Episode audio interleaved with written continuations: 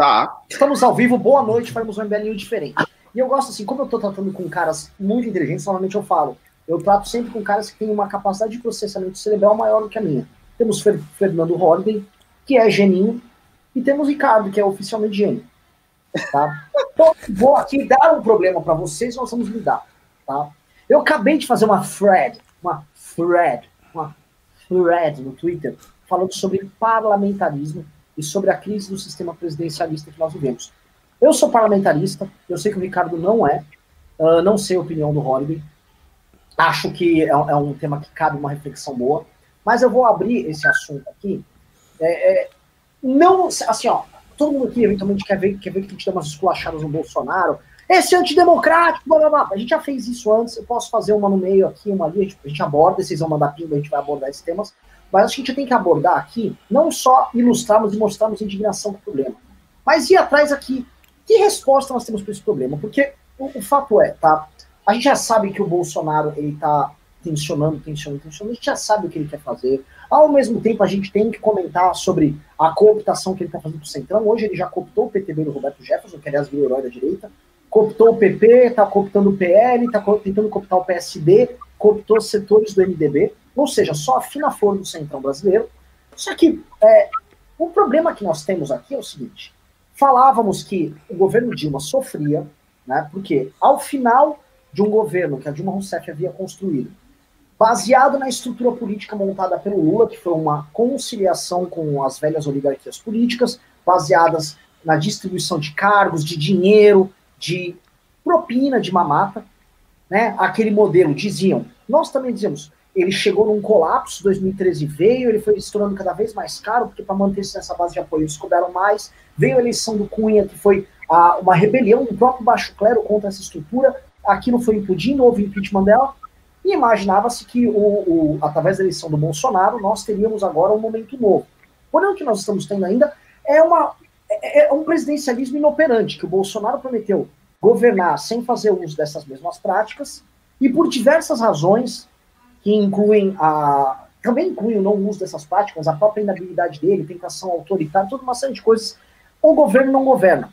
E aí a gente pode listar, a gente pode passar hoje à noite listando todos os fatos políticos relevantes que aconteceram no Brasil, institucionais, ou seja, que foram positivados, viraram lei e tal, dentro da Câmara dos Deputados, depois do Senado, e que foram muito mais influência do parlamento do que do, da presidência da República. E chegar no seguinte problema: nós temos um presidencialismo manco e um sistema que não está funcionando.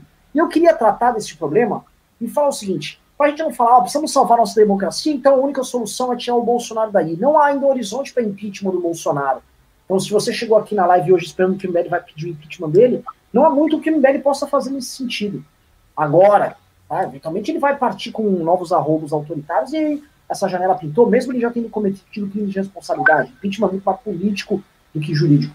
O ponto é o seguinte, tá? Talvez esteja na hora da gente olhar para a nossa própria democracia e ver que com a chegada desse fluxo de informações nas redes sociais, com uma velha política que não se adequa à vontade popular, e olha só, é, temos um problema que é dado muito mais pela incapacidade das pessoas em defender o parlamento e as instituições do que pessoas apoiando um golpe do Bolsonaro. Eu acho que essa é a, essa é a verdadeira dicotomia. Não é que o Bolsonaro tem um grande apoio para fechar o Congresso, é que o Congresso não tem nenhum apoio para ser fechado. Acho que essa é a, é, é, esse é o problema dado. Então, diante deste problema específico, talvez seja hora da gente olhar para nossa Constituição, olhar para o nosso sistema político e falar: vai dar merda, tá? Não vai vir um próximo presidente aqui que vai conseguir para as urnas em 2022 e falar coisas que não serão possíveis de ser implementadas tão logo ele ganhe. É inconciliável hoje isso, a não ser que a gente veja num passe de mágica uma mudança dos principais perfis eleitos nas próximas eleições e nada indica, após o fiasco das eleições de 2018, né, os nomes da nova política por eleitos, que isso vai acontecer. Então, eu quero perguntar para vocês, Fernando Holliday tem uma experiência de parlamentar minoritário, tá? Um, um, parlamentar minoritário dentro da, sua, da Câmara, um cara que professa o que a gente chama de uma política diferente, uma política nova, sabe como funcionam essas velhas raposas, mete o dedo na cara dessas velhas raposas, mas, mas, que entende como esse sistema opera e quais são uma lógica quase impossível de você ver algo que faça as pessoas falarem, nossa, eu tenho orgulho da minha Câmara de Vereadores, né? Como isso vai acontecer? E do Ricardo também. Tá? Eu, ve, eu vejo o modelo parlamentarista vez como uma opção, mesmo hoje sendo amplamente impopular. Ainda que a reforma da Previdência já tenha sido popular em outros tempos também. Vou jogar o problema aqui para vocês, meus caros amigos. Como saímos deste drama? Olha, eu, eu, eu, particularmente, Renan Santos, eu tive um posicionamento já muito firme é, contra o, o, parlamentarismo. Isso por conta, é, principalmente, do perfil do nosso público. O público brasileiro, acho que teria uma dificuldade muito grande de entender como que funcionaria esse parlamentarismo e haveria, muito provavelmente, uma primeira impressão uh, entre o público mais simples, principalmente, que o seu poder de voto estaria sendo retirado, principalmente se o modelo for uh, aquele que principalmente é, é propagado, o de você eleger o primeiro-ministro, no caso, de forma indireta. Nós temos uma população que, em sua maioria, é simples, não entenderia como esse sistema funcionaria, se sentiria pouco representada e, na minha opinião, é por isso que ele não se sustentaria. Mas, entretanto, depois que eu entrei aqui na Câmara, eu comecei a perceber algo que é, é, eu, eu acho muito, assim, muito prejudicial. Eu acho que isso, replicado no Congresso Nacional, é, traz assim consequências gravíssimas, que é o seguinte: a maior parte das câmaras municipais hoje simplesmente funcionam com a sua unanimidade governista. Quer dizer, a, a, as câmaras de cidades comuns ali, com seus 30 mil, 40 mil habitantes, funcionam dessa forma. O que significa que esses vereadores que formam a base dos deputados estaduais e, respectivamente, as bases dos deputados federais, eles basicamente fazem a política no modo de cargo. Porque o modo que esses vereadores conseguem voto é tendo as suas lideranças ali, entre aspas, partidárias, alocadas dentro da prefeitura, e por terem essas pessoas alocadas na, na prefeitura, eles acabam, com isso, conseguindo sustentar candidaturas nos seus municípios de deputados estaduais e deputados federais. E esses deputados federais que vão a Brasília ficam necessariamente presos, não, não à opinião do seu eleitor, mas ficam necessariamente presos ao político que forma sua base, no caso, o vereador, que está, por sua vez, preso às prefeituras. Então, eu tendo a acreditar que antes de, de, um, de um parlamentarismo, principalmente, a gente precisaria discutir o voto distrital. Porque com o voto distrital, eu acredito que a gente passaria a ter uh, debates entre os candidatos, né, entre os candidatos ao legislativo. Esses debates fariam com que a escolha do sujeito para te representar no legislativo municipal, no estadual e no congresso seriam muito mais parecidos com os debates do executivo que necessariamente tem que ir para um debate mais propositivo. Quer dizer, você vai procurar um sujeito de maior qualidade para te representar naquele cargo. Porque, veja bem, hoje, quando eu escolho um vereador, na, na maioria dos casos, ou quando eu escolho um, um deputado, eu não estou escolhendo porque o sujeito fala bem. Às vezes ele mal sabe escrever o próprio nome. Eu não estou escolhendo porque ele consegue entender os problemas da cidade, do estado, sabe exatamente o que a gente precisa. Não, eu estou escolhendo porque a tia de Ciclana está encostada ali na prefeitura e eu preciso votar nela. Mas a partir do momento que esse sujeito precisa se expor durante a campanha, e não se expor só com o panfletinho, ah, eu proponho isso, eu proponho aquilo. A exposição, ela vai além do carro de som que vai passar ali cantando um forrozinho. Ei, diacho, vem votar aqui no seu Zé. Vai ser um negócio muito mais profundo. Quer dizer, o sujeito ele necessariamente vai ter que dizer, olha, eu tenho X emendas aqui, X milhões de emendas, eu vou ajudar a investir no asfaltamento da rua da Dona Ângela, vou ajudar no hospital de não sei o quê. Quer dizer, esses debates eles precisam existir e eles não existem hoje. Por isso que, ao meu ver, a gente precisa partir para um modelo distrital. Talvez o distrital misto, eh, na minha opinião. E aí, a partir disso, a gente poderia discutir, claro, um modelo de parlamentarismo, aí pensando mais especificamente no Congresso, porque este modelo de cargos é o modelo ao qual o presidente da República, desde que a gente se conhece por gente, principalmente desde a nova República, é o único modelo que os nossos presidentes, uh, ex-presidentes conhecem e é o único modelo pelo qual eles conseguiram eh, governar com relativo sucesso até agora. O Bolsonaro, por exemplo, vivia dizendo, né, aí na manifestação, mesmo, diz, não vou negociar e não sei o que, etc. Mas, ao mesmo tempo, ele está negociando com o PL, com o PP, com todo mundo, cargos em diversas entidades públicas, porque esse é o único modelo que ele conhece como modelo possível de governar. Então, acho que o parlamentarismo ele ofereceria, junto com o modelo a, a, distrital de eleição, eles ofereceriam um conjunto a possibilidade da gente escolher pessoas para nos representar no legislativo que estejam mais qualificados e que estejam, claro, aptos ao debate público, que a maioria deles não está apto ao debate. Muito bem. É, então, o que, é que eu acho do parlamentarismo? Eu acho que, como proposta para a direita, é um equívoco muito grande. Pelas seguintes razões. Primeiro, é, a gente precisa levar em conta a condição atual do Congresso. Se, se a gente fosse levar, levantar essa bandeira, a gente estaria levantando essa bandeira tendo em vista a condição atual do Congresso, não tendo em vista uma situação futura, hipotética, um outro Congresso com outras pessoas. Não, a gente estaria levantando a bandeira tendo em vista o Congresso atual. E a gente sabe, é uma coisa manifesta, que o Congresso não tem credibilidade por parte da população. É, em grande medida, as manifestações de 2015 e 2016 visavam não apenas retirar o PT do poder, mas de fato tinha um elemento de enfrentamento com o establishment, com o Congresso, com a política, com a velha política, com tudo que está aí. Então, assim, isso aconteceu e isso pavimentou o crescimento da direita durante no período em que ela efetivamente cresceu. Então eu acho que levantar essa bandeira com este Congresso diante da história que a direita teve é uma coisa que vai ser vista como incoerente e de fato é incoerente.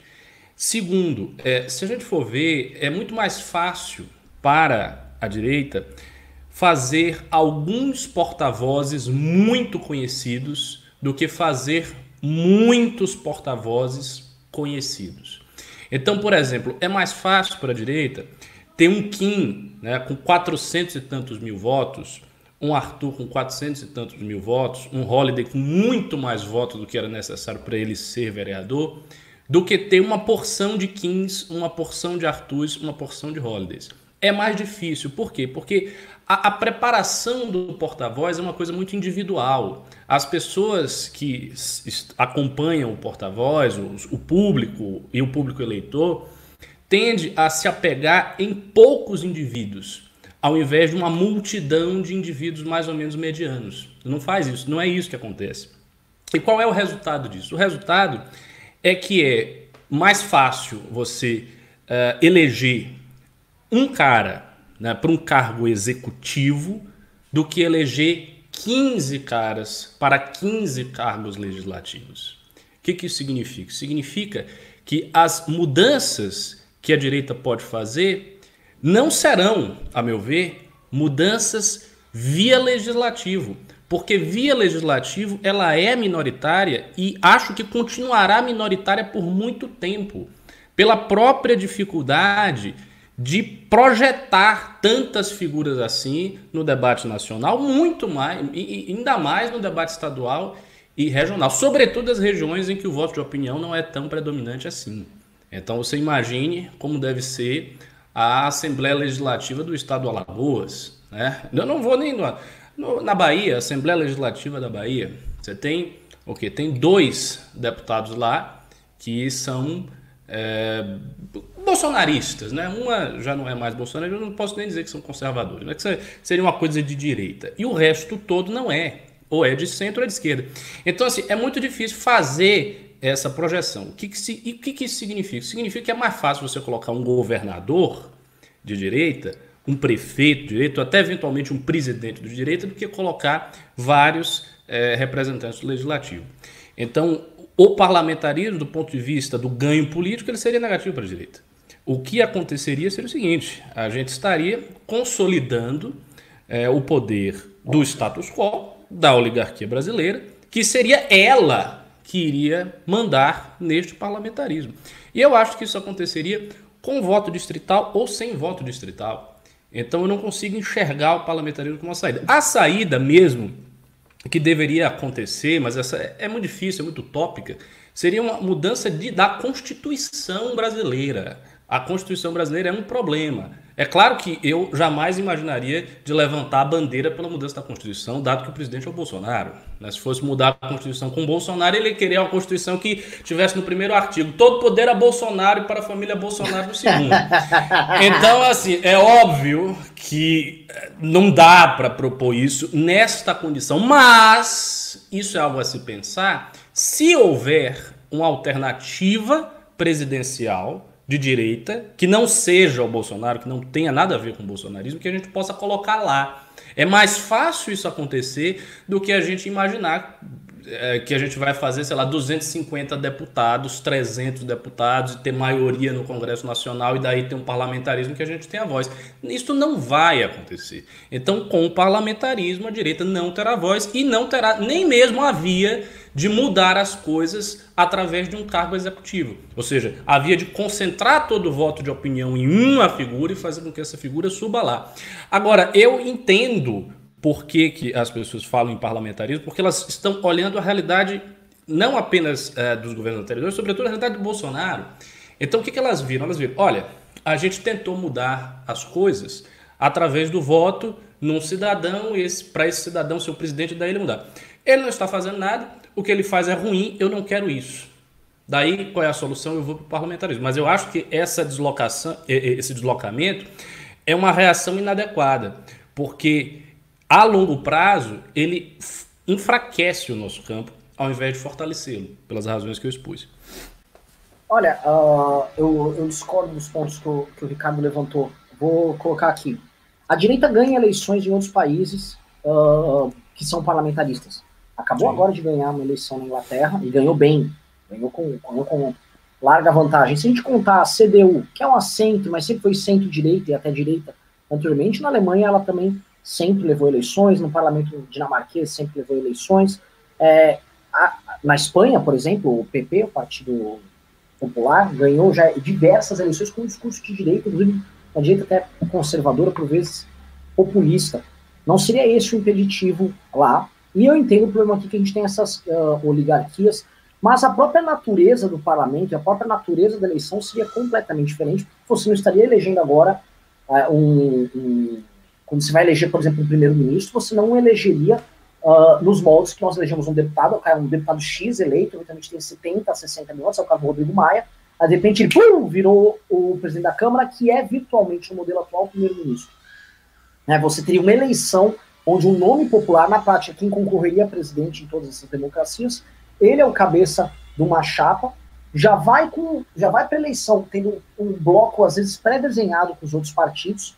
E aí quando já saiu a composição dos partidos e a divisão das cadeiras ali na, na Câmara, no Parlamento, essa liderança que ficou primeiro já tem a prerrogativa de fazer o governo com os demais partidos.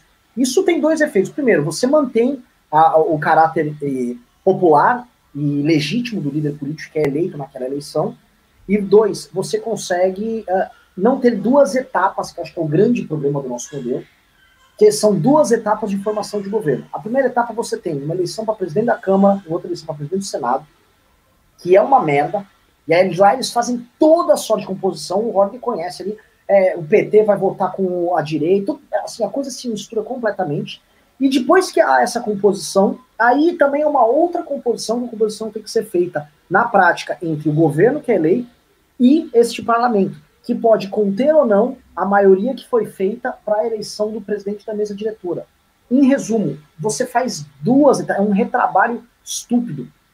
Então você tem, ter, você tem cooptação e divisão de cargos na mesa da, da Câmara, sem transparência, porque eventualmente é um deputado completamente desconhecido que leva essa eleição, e vamos comendar o Maia não foi um campeão de votos, nunca foi. O, o, o, Eduardo Cunha também não foi. O, antes, o Henrique Alves não era campeão de votos também. O Severino Cavalcante já foi presidente da Câmara. Só que a gente tem o fato de que esses caras, pelo menos se a gente fizer uma conta de, 2000 e, de, de 2015 para cá, esses caras efetivamente governam o Brasil. A maior parte das coisas substanciais que passaram no Brasil se deram por conta do trabalho do presidente da Câmara que pegou ou governos atrapalhados, como Dilma e Bolsonaro, ou pegaram governos extremamente dependentes da formação uh, de, de base de apoio. Então, o problema dado, ele precede o Bolsonaro, o problema anterior.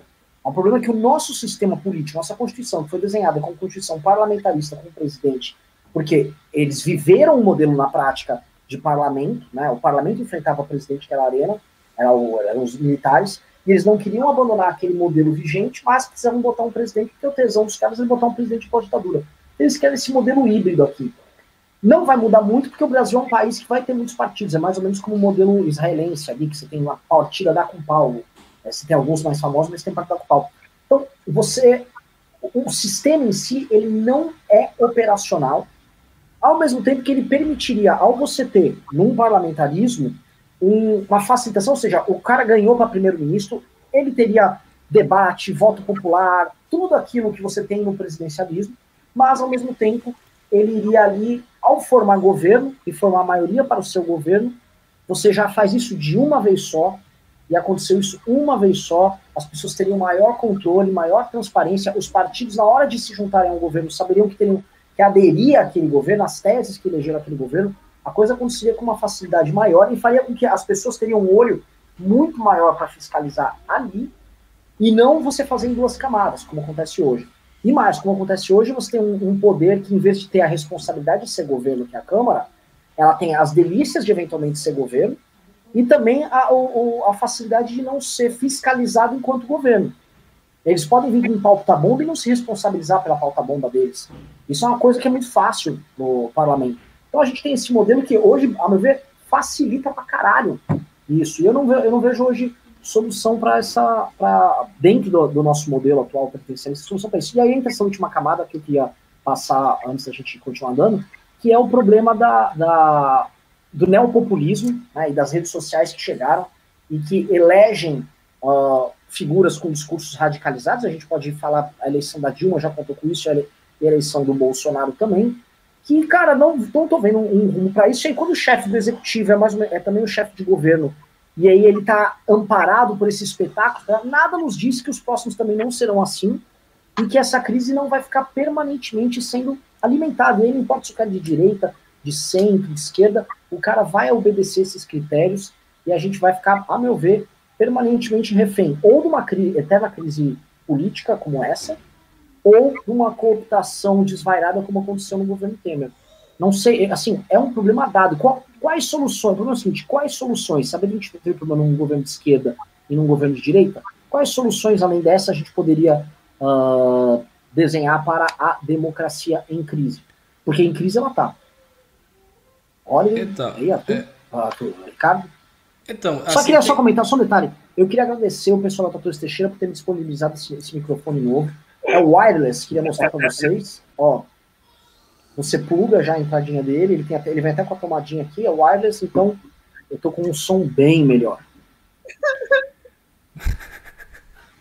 Então, assim, assim, tem alguns problemas nessa argumentação, porque eu acho que você a desenvolveu é, a partir do princípio abstrato do que é o parlamentarismo, e você fez algumas comparações que não se aplicam bem à nossa realidade brasileira. Né? Você falou, olha, a direita pode ganhar através do parlamentarismo em diversos países. Você citou Inglaterra, Alemanha, Espanha. Mas nesses países a gente está falando de realidades partidárias diferentes.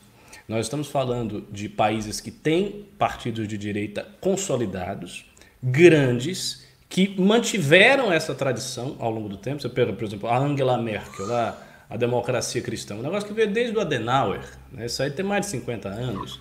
Partido Conservador Inglês nem, nem, nem precisa dizer, né? vem do século XIX. Então a gente está falando de uma coisa que tem uma robustez dentro do establishment. Ou seja, a direita está dentro do establishment. Ao passo que no Brasil, por conta da ruptura que houve, Ser de direita, de certa maneira, é estar fora do establishment e é tentar entrar no establishment. Então, assim, aqui existe essa dialética do outsider e do insider, de quem está fora e de quem está dentro. Nesses outros países não funciona do mesmo jeito. Então, assim, é, se, por exemplo, se hoje a gente tivesse um parlamentarismo, qual partido de direita que nós temos hoje? Tem um novo. Partido novo. Então, todos os outros partidos ou são de esquerda ou são de centro. É PP, PSD, Democratas, MDB, PL, Repúblicas e por aí vai. E os partidos de esquerda. Então a gente não tem, a gente não tem sequer uma realidade partidária para ancorar isso aí. Não existe. E o próprio Partido Novo é um partido com todas as complexidades e problemas que a gente já sabe. Então a gente não tem nem partido. Na prática não há nem partido para fazer isso. Então, assim, este primeiro-ministro, ele não iria conseguir essa maioria, ele não iria conseguir fazer essa coisa. Ele só iria conseguir isso aí se ele tivesse algum respaldo dentro da Casa Legislativa. E as pessoas que teriam condição de ter respaldo na Casa Legislativa não estariam no nosso campo. Então, assim, essa é uma realidade. Eu acho que a gente pode até imaginar um parlamentarismo, mas não agora. Ele teria que mudar muito é, a, a, estrutura do Congresso até lá para imaginar o parlamentarismo. Nesse momento, eu acho que imaginar um parlamentarismo é tirar uma das raras coisas, uma das raras vantagens estratégicas que nós temos, que é a possibilidade de concentrar os esforços em uma figura e fazer com que essa figura suba lá. Como, aliás, algumas pessoas já cogitaram. Então, eventualmente, as pessoas chegam aqui e perguntam: ah, vocês não têm alternativa para 2022? Ah, Janaína, ah, Fulano, ah, Cicrano, ah, o Arthur. Por que, que as pessoas têm esse apelo? Porque é possível fazer, quer dizer, é possível concentrar os votos de opinião todos num outsider e fazer com que esse outsider suba lá. Se você tivesse uma chapa parlamentarista, tem necessariamente que ter o apoio direto da Casa Legislativa, isso seria praticamente impossível. E não, ter, e não teria substrato partidário. Então, assim, eu, eu não vejo como isso possa resolver o nosso problema. Talvez isso resolva, mas por um outro ângulo. Pelo ângulo dos partidos tradicionais e tal. Aí tudo bem. Mas pelo ângulo nosso, acho que não.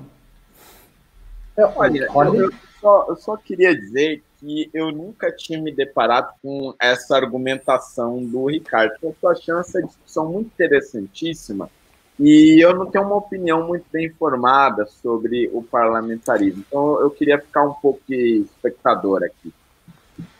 Então vou, vou continuar aqui, vou, vou uh, replicar aqui o, o, os pontos do Arthur. Do Arthur. Puta, eu não sei que tu chama do Ricardo do Arthur, porque ele tá malhando, tá forte. O, a meu ver aqui, o ponto, uh, esse problema partidário, a ausência de partidos, é um outro problema. Que ele existe no, no presidencialismo e existe também no, no, existiria também no parlamentarismo. E é um problema que nós teremos que enfrentar, não importa o sistema dado. Tá? Mas ele é outro problema. Ele vai ter que ser confrontado e eu acho o seguinte, no presidencialismo ele se torna ainda mais agravado.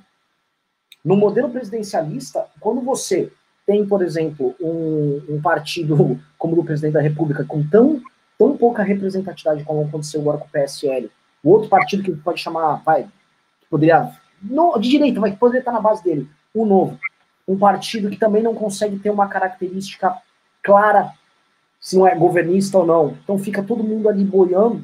É muito menos útil do que se esse presidente tivesse montado um, um se fosse o primeiro-ministro, ele tivesse feito uma composição clara com outros partidos, como, por exemplo, uh, o PSDB, vamos supor, que fale, olha, eu tenho uma linha mais conservadora, eu sou o Bolsonaro, mas vocês podem, exemplo, estar atuando comigo na economia, tal. Você teria necessariamente... E outro ponto, ser presidente da República, necessariamente, no parlamentarismo, ou seja, ser primeiro-ministro, significa você ser do partido que teve a maior votação. Isso, pelo menos, nos principais modelos parlamentaristas. Ou seja, você necessariamente estaria fazendo uma base grande. Caso você não teria a prerrogativa de formar governo, que acontece com o congelamento. O que aconteceria com o Bolsonaro?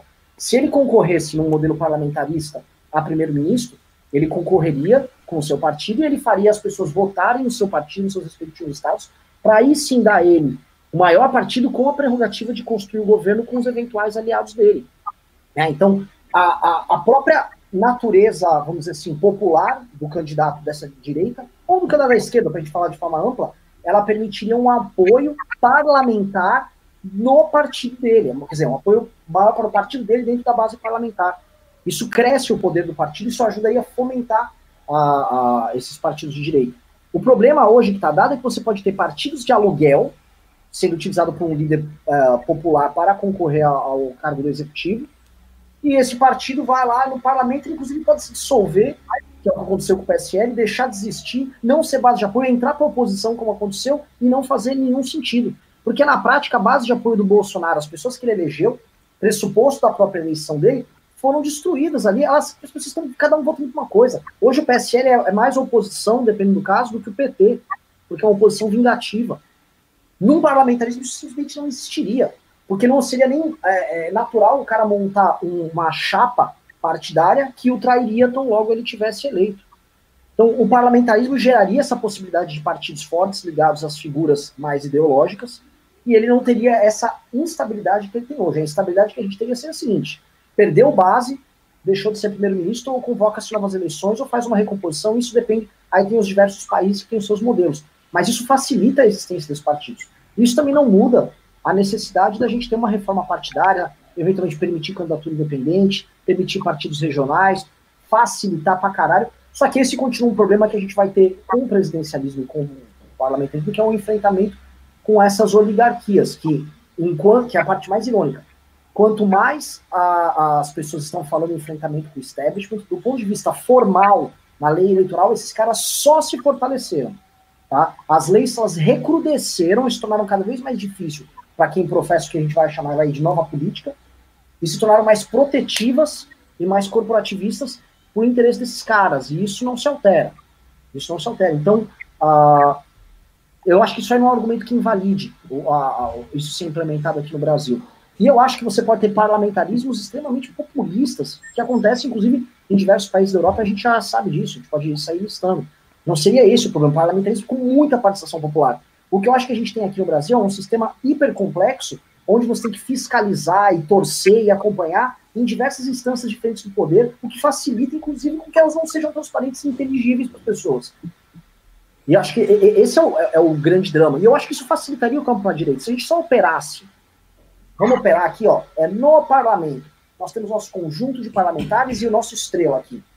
Seria claro, ó, o Haddad é a estrela do PT hoje, tá? Então o Haddad está tocando a bancada do PT, a, a, a, turma do PT sabe, é o Haddad e os seus. Ali tem o Bolsonaro e os seus. Aí eventualmente tem uma bancada liberal, aí a eles aí, tum, fica fácil. E tem um outro ponto, o fato desses parlamentares estarem associando a sua marca, ao, a, associando sua eleição aos parlamentares cabeça de chapa que concorreriam para o cargo máximo ali, obrigaria a identificação a ser cada vez mais, ao longo dos anos, ideológica, porque ela teria que fazer cada vez mais sentido. Que no modelo que nós temos, é, que obviamente também poderia ser alterado no presidencialismo, mas hoje ocorre dessa forma, você tem um, um, uma formação de coligação, onde um partido qualquer apoia o partido do presidente, e, se o cara que é parlamentar não gostou do, presidente da, do candidato da chapa, ele não precisa apoiar. Vamos ser claro, que aconteceu com o Kim com o Holiday, que, que com o Arthur.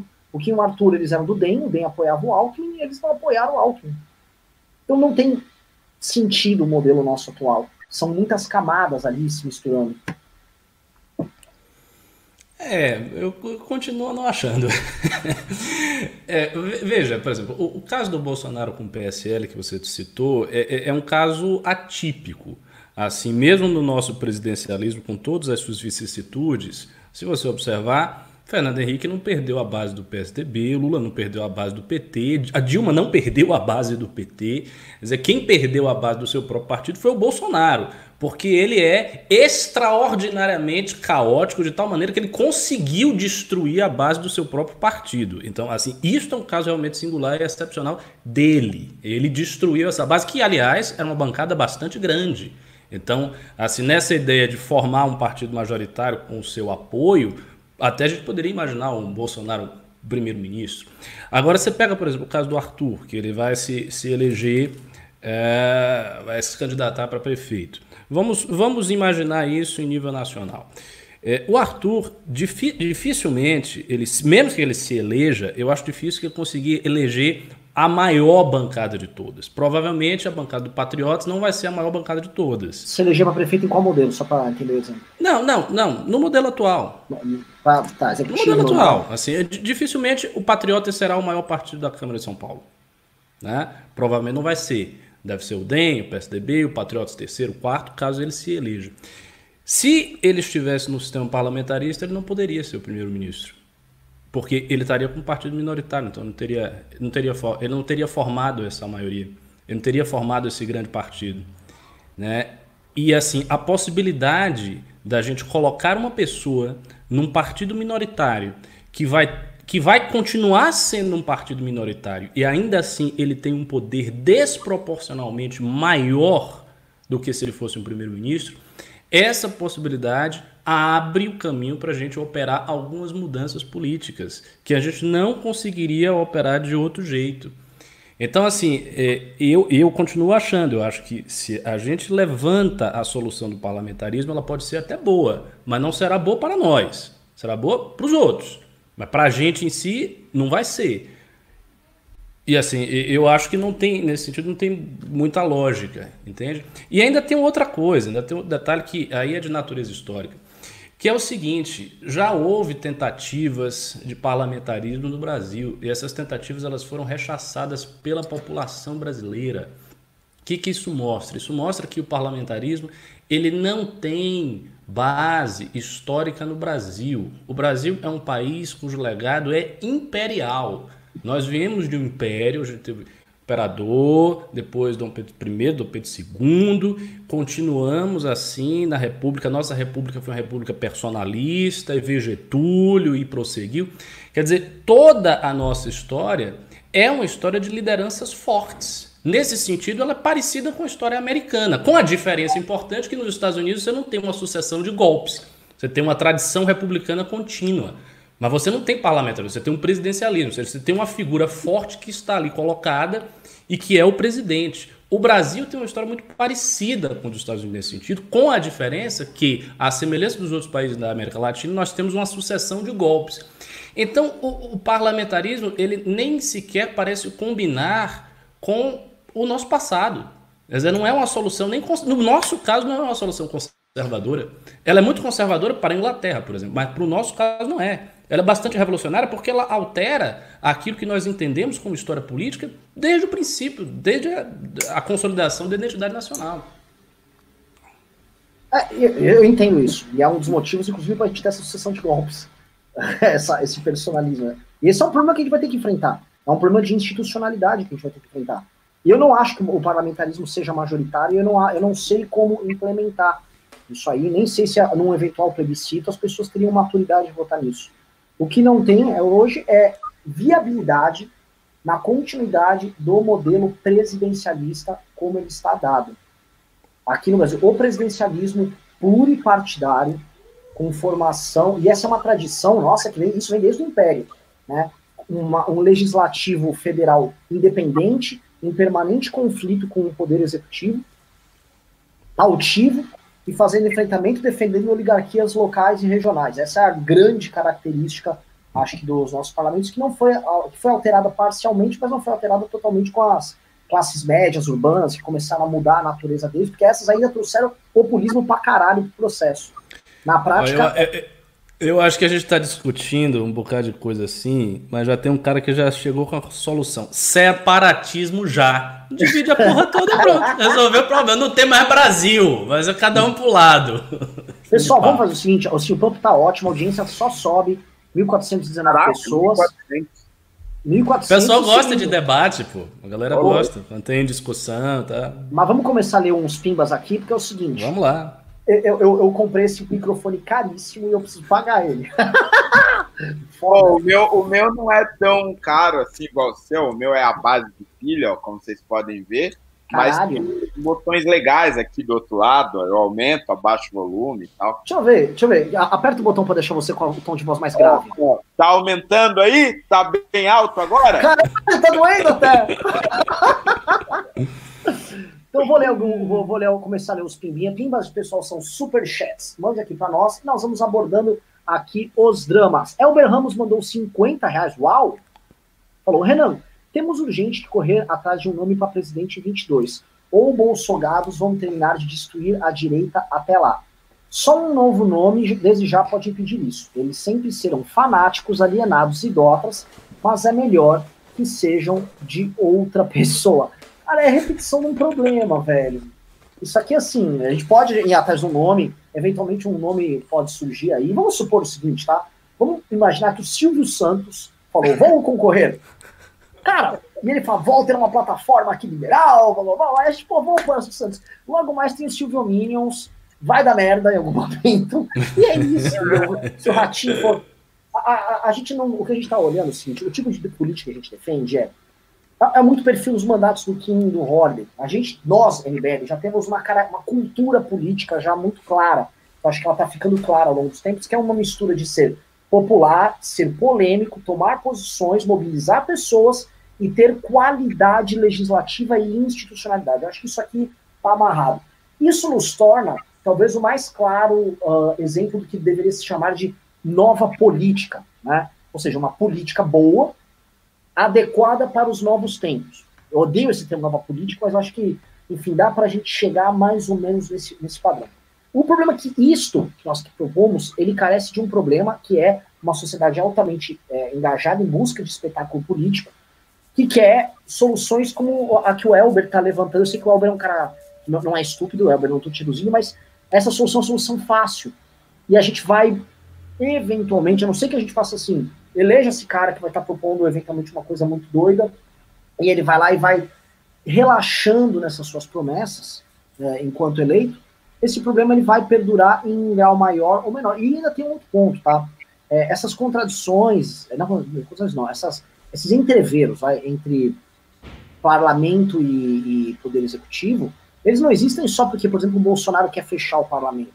Um, um parlamento, quando ele vê que o executivo está fragilizado, precisa passar uma pauta polêmica e, tá, e a primeira coisa que ele faz é meter a faca no pescoço para pedir cargo, independente da natureza desse, desse poder executivo. Isso com qualquer prefeito, isso com qualquer governador. Essa é a natureza do nosso parlamento e a gente não vê ainda uma solução para isso. Eu acho que o parlamentarismo é um caminho que facilita pra caralho. Mas mesmo publicado no estou aqui, tem inúmeras dificuldades de implementação, até pela natureza do, do, do brasileiro. Então, não, como resolver isso? Eu ainda não sei. Talvez o caminho, hoje, a meu ver, construção de lideranças ao redor do Brasil, aumento de um debate sobre política, o, o fazer as pessoas despertarem para o parlamento, que eu acho que, inclusive, a ideia de parlamentarismo cresce, mas fazer com que as pessoas participem do processo de partidos que sejam orgânicos, que as pessoas participem de eleições internas, e isso cresça tal, e aí você eventualmente uh, chegar ao poder. Mas agora procurar uma solução, cara, é para novamente dar uma pegar aqui na fazer um chorão, dar um backflip, um, um lockdown vertical e, e, ganhar a eleição sem ter, enfim, força política real junto. Alguém quer complementar aí? Pimbar um de 50? Eu, eu concordo plenamente. O Elber Ramos mandou mais 10 reais. Ele falou: Falei que precisamos de um novo nome para presidente, mas o melhor mesmo seria parlamentarismo. Até porque o Brasil, na prática, já é parlamentarista, mas infelizmente a população caga para o voto legislativo. É um dos pontos que levantei aqui. A Mailau A2 falou. É, eu, só queria fa falar uma coisa sobre sobre esse, esse Pimba. Veja bem, é, existe outra coisa aí que a gente tem que levar em consideração. As assembleias legislativas, ou seja, em nível estadual e em nível municipal, elas não são tão independentes assim do executivo. Ao contrário, elas são bastante servis ao executivo. Um governador de estado, em geral, principalmente no Nordeste, tem muita força, muita força diante da Assembleia Legislativa. Então, você eleger um governador de estado é você colocar uma pessoa que pode sim operar mudanças sérias naquele estado. E, e no, no, sistema parlamentarista não é assim que funciona. E tem outro, e tem outro detalhe: a população não caga para o voto legislativo, ela vota. O que acontece é o seguinte: é que o voto do legislativo, de boa parte do legislativo, é voto comprado. Então eu voto que o cara compra as lideranças, ele vai comprando, vai fazendo a escadinha e chega lá e ele tem o voto, ele conta o voto na, na ponta do lápis. Inclusive, parte do dinheiro que esses caras roubam é justamente para pagar os votos. Então não é que a população caga, a, a população ela é comprada através de um longo esquema que chega lá no líder comunitário da ponta e o cara é eleito por isso. Infelizmente, eu acho que talvez o caso do voto é, distrital, o sistema distrital, pudesse melhorar essa situação. Mas, mas, mas no final do dia, ela está cagando para o debate que está acontecendo ou para a fiscalização desse próprio parlamentar. Ela não quer saber o que, que o deputado. E mesmo o voto de Mas opinião, é por isso. E mesmo o voto de opinião, vou dar um exemplo. É, esses votos de opinião que foram para a direita, eles em grande parte eles foram tirados do PSDB. Tá? A gente pode pegar aqui é, o, um cara como Carlos Sampaio, que era campeão de votos em São Paulo, tinha voz de opinião. Carlos Sampaio em 2014. Não é? É um cara que combatia corrupção, promotor tal. Esses votos são do PSDB. Esses votos deixaram sair do PSDB e foram. O eleitor do Carlos Sampaio não fazia uma fiscalização agora como ele faz, por exemplo, dos seus, dos seus políticos uh, eleitos que substituíram esse, da direita. Né? A direita roubou uhum. esses caras e estão uhum. presentes ali. Mas o, o, esses nichos que sobraram de voto, de opinião, e que já aconteceram anteriormente, como por exemplo o Carlos Sampaio, as pessoas se esqueciam que votavam nele, votavam meio tipo, ah, o cara que tá aí e tal. Isso, isso, ainda, isso ainda é um problema, era um problema, e a gente não sabe ainda como fazer isso ser, ser resolvido. Só, isso, acho que isso é o, é, é, é o tronco do problema. Os grandes temas quando são debatidos, não, por exemplo, aí nos, nos, nas repúblicas parlamentaristas tal, as pessoas sabem a natureza do, do voto dos partidos, sabem como aquilo vai operar, sabem como pressionar. A política tem um alto grau de previsibilidade ali. Gelson Soledade mandou 5 anos e falou: o MBL podia fazer um ficheiro sobre a pandemia de meningite que aconteceu nos anos 70. Só comentar isso aí, tá? Quando eu era criança, o, Ricardo, o Rod não vai lembrar de outra geração, talvez o Ricardo lembre. É, meningite era tipo uma doença que todo mundo morria de medo, tá? Minha mãe morria, morria de medo de ter meningite. Dengue também. Sim, sim, sim. Quando eu era criança tinha esse, negócio mesmo com meningite. Tanto que tinha uma coisa que a gente fazia o teste para fazer assim, né? Se você não conseguisse botar é. o. A, aqui, dizer que você tava com meningite, é, olha, você já tá testando aí, né? Cuidado. Gelson Soledade mandou mais cinco e falou: Vai Corona, Ana, An, An, Eta louca, tu contaminado, mundum, An, An, Tundum, An, An, vai Corona, An, Eta louca, tu Tá legal, cara. Cada um com seus ritmos loucos aqui de quarentena. o Francisco Moro mandou um cincão e falou: o professor Cabum tem razão. O Brasil está há décadas de estar pronto para o parlamentarismo. Nem com a democracia, esta droga de povo simpatiza muito. É, assim, se a gente fosse ouvir mesmo a galera, a galera poderia dar uma ditadura durante cinco anos para o seu respectivo candidato. Por exemplo, Lula uma ditadura. aí você faz uma outra eleição e o Bolsonaro tem uma outra ditadura. ditadura exatamente. Aí eventualmente vocês vão gostar desse modelo. Tipo assim, ó, você Pô, uma ditadura bem democrática, né? Você vai não ali. É? Você tem um ditador durante cinco anos, você não pode fazer nada. Ele faz tudo, aí você vota depois de cinco anos. É. Acho que esse é o modelo que os brasileiros iam gostar. Acabou a computação! O homem não precisa fazer nada, é dar o um poder pro homem. Eu, eu, imagino, sabe, que o Lula e o Bolsonaro concordando com esses modelos aí. Eles, olha, olha, Bolsonaro, acho que é um modelo novo. TG Branco mandou um dólar, muito obrigado, TJ Branco. Aleph Gamer mandou cinco reais e falou: será que teremos opções melhores para 2022 sem ser Bolsonaro e o PT? Eu tenho certeza que sim, tá? A gente já teve em 2018. É, eu, eu não sou tão otimista assim, viu? Eu acho que as lideranças de 2022, né, para candidato a presidente de 2022, deviam estar se formando agora. E o que a gente tem visto é basicamente o Witzel tentando construir a sua imagem no Rio de Janeiro, é, mas o Witzel tem a, a, aquele problema, né? Primeiro que é o Rio de Janeiro. Rio de Janeiro, com todo respeito aos nossos queridos cariocas que estão nos assistindo aqui, mas é um problema muito difícil de se resolver, né? Você não vai resolver em quatro anos, não vai conseguir resolver em um governo. Está tendo um problema lá agora na, na Rocinha, porque em outros, né, em outras regiões periféricas, que o coronavírus está chegando, vai chegar brabo lá e não tem como você atender todas essas pessoas. Além disso, o, o Vítor tem um passado um tanto quanto, uh, digamos, curioso, né? Um juiz a favor dos privilégios do judiciário, tem uns discursos ali ensinando como a burlar para conseguir é, é, é, verba indenizatória, mesmo sem ter direito. Você tem o Dória, né, cujo histórico não precisa falar muito, que está tentando se viabilizar aqui em São Paulo. Eu acho que se houvesse é, um nome hoje, agora, né, nesse momento, ele já deveria estar tá se formando e não Fato, fato, fato. A, a figura com, em âmbito nacional, que infelizmente está ainda muito regionalizada no debate, é a Janaína, que está dando esses pequenos ah, sinais é aqui e ali. Só que, novamente, a Janaína padece de um problema que é a ausência de um projeto, de um horizonte. É, o que, que nós estamos propondo? Eu não sei, parece que é tipo, eu quero retomar o que ficou parado, que o Bolsonaro não andou. Eu acho que para muita gente é isso. E eu acho que essas bandeiras que ficaram paradas ali atrás, elas estão perdendo o momento delas, elas vão ficar mais como lembrança do que qualquer outra coisa. Um, vamos lá, cadê? Caralho, tem um monte de pimba. Uh, Jonathan David mandou dois reais disse: postem a live por um tempo depois da live. Cara, ela vai pro nosso podcast, tá no, tá no Spotify, etc. Isaac Barros mandou dois reais e falou: tadinho do Bolsonaro, gente. Vocês viram hoje? Não vimos. Não sei do que estão falando. É, o, o, ah, o Danilo da Silva Maurinho mandou dois reais e falou: o MBL não consegue até 22 criar o partido, apoio o Arthur, apoio. Vamos ver, né? A gente, em tese para começar esse ano, o Coronga tá atrapalhando. Arthur Todorov mandou um cincão e falou: seria Fernando Holliday o maior debatedor de todos os tempos? Renan 2030. Eu acho o Holliday o melhor orador e debatedor do MBL. Porém, ah, o Holliday não gosta de participar de coisas. Ah, olha, para, para, para, para. Você vive falando que eu às vezes puxo sua sardinha, eu, eu rasgo seda para vocês, falo, ah, Vamos, vamos lá, vamos comparar. Quem são os debatedores principais nossos? É você, o Rubinho, o Kim e o Arthur.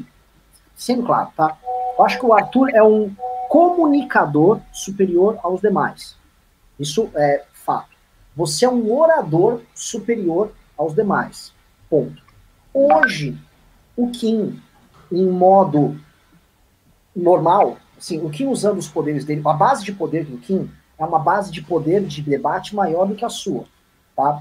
Só que o seu potencial debatedor é maior do que o Kim, você entendeu? Você é como se você tivesse um potencial que é ultrapasso dele, mas o Kim, o poder base de debate dele está sempre mais alto que o seu, porque o Kim é aquele cara que está sempre atualizando os poderes dele, tudo muito rapidinho.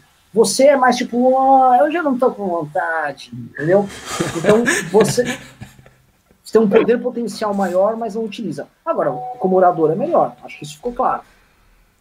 É, assim, Olha, assim como orador, o Holiday, eu acho, você, assim, você, de todas as pessoas que eu já vi, da sua idade, você é o melhor orador que eu já vi.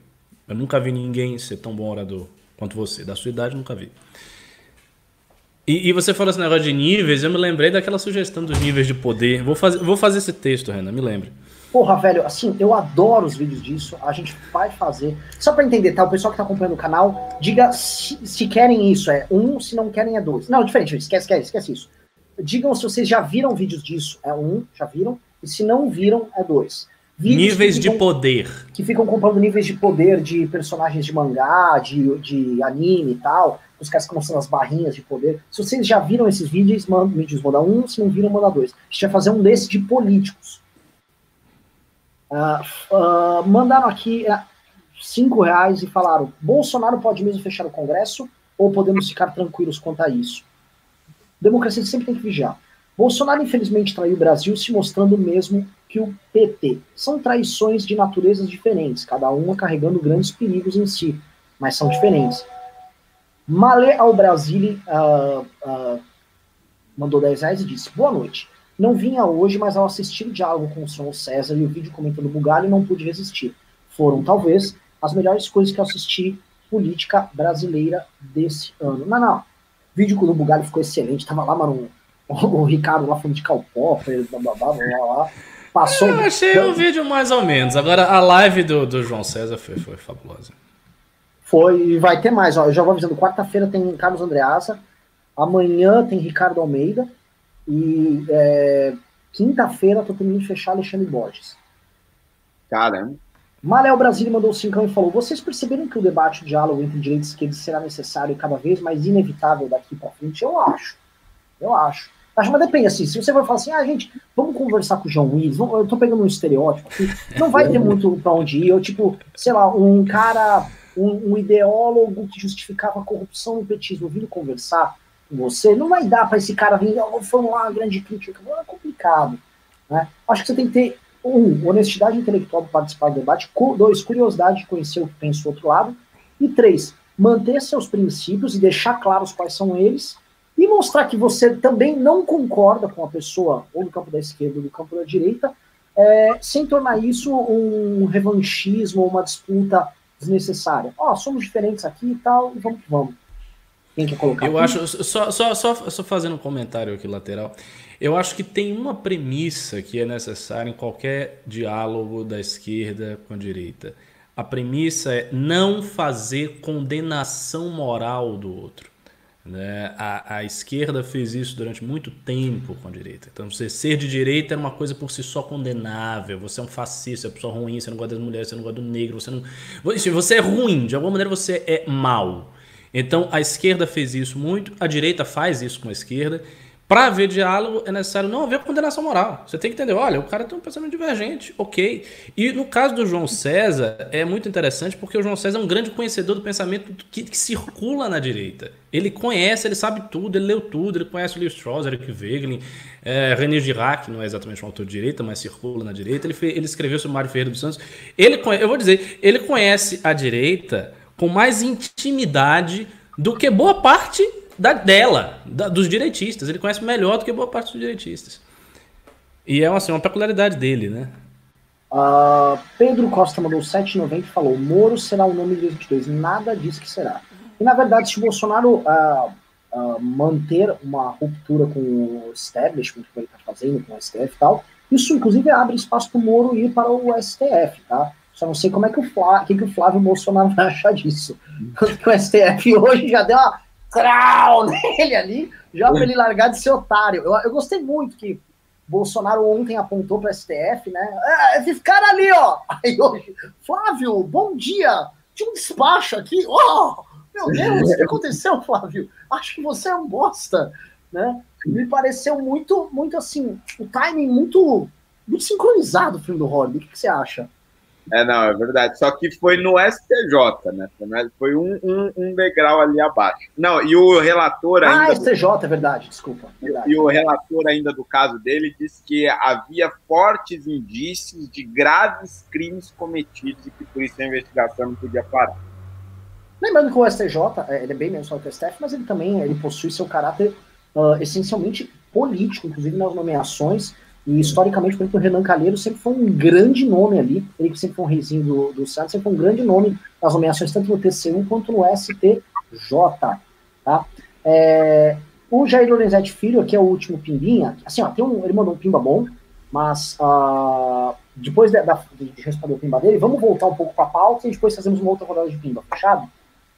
Ok. O Jair Lorenzetti mandou 50 reais e falou, é pro Holiday. Querido Holiday, você está participando das ações da Câmara Municipal de São Paulo contra o desmatamento dos mananciais aquíferos promovidos pelo Milton Leite com o PCC?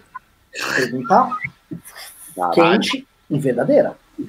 É, bom, o negócio é o seguinte: de fato, a gente é, descobriu que lá na zona sul de São Paulo e, a, e algumas outras zonas periféricas está tendo um desmatamento brabo, ali ocupações completamente irregulares, e, e você está vendendo pedaços de terra para pessoas pobres que é, não poderão construir ou se construírem ficarão em lugar de risco. E aí uma investigação feita por alguns vereadores aqui e pelo Ministério Público concluiu que é realmente o PCC ali, quadrilhas mesmo, que estão fazendo esse desmatamento uh, ilegal eu não faço parte da comissão, mas eu fiz parte dessas investigações, fui lá em loco. Claro, agora a, a coisa está um pouco paralisada aí por conta do corona, mas sim, sigo acompanhando. Maravilha, maravilha, maravilha. É um tema legal para entrar, viu?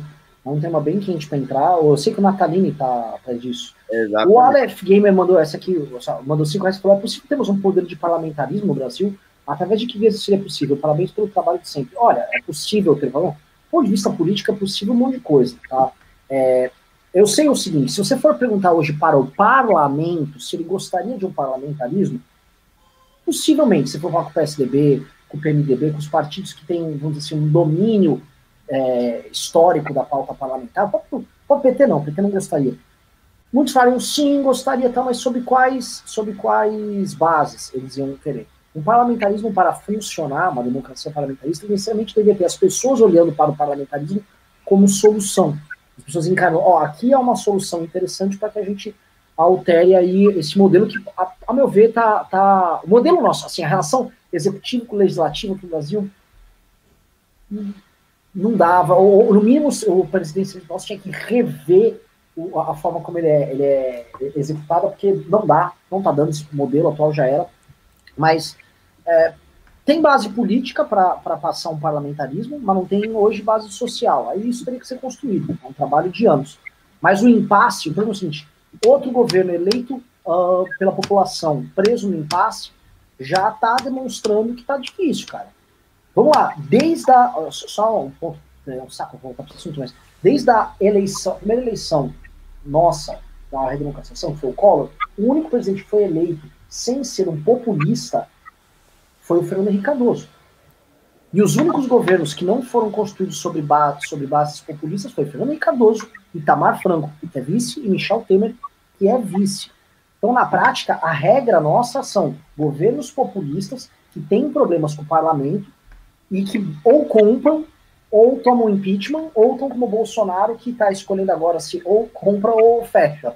Então, na prática, a, nossa experiência né, republicana presidencialista aqui, o único caso de sucesso é o caso do Fernando Henrique Cardoso, que era um parlamentarista, e que encarava esse desenho parlamentarista da nossa Constituição como regra para poder atuar. Só que você está falando de um gênio pode discordar do Fernando Henrique em muitos pontos, mas ele era um gênio político enorme, um homem que entendia a natureza da própria sociedade brasileira, que entendia isso, e a, fazia sua composição tendo em vista isso. Era um sedutor político fenomenal também, então ele soube como operar isso, mas você, com a qualidade, vamos dizer assim, uh, dos nossos líderes nessa era digital, mas com a cada vez mais baixa, com o QI médio dos nossos políticos sempre baixando, não sei se teremos outro Fernando Henrique Cardoso para lidar com esse sistema tão complexo. Vamos voltar aqui no, nos temas aqui que a gente estava tratando. eu acho que vou pedir para o Fred mudar o título da live que a gente tem que analisar isso, tá? Ah. Roberto Jefferson promete implodir a nossa república. A gente tem que falar de Roberto Jefferson.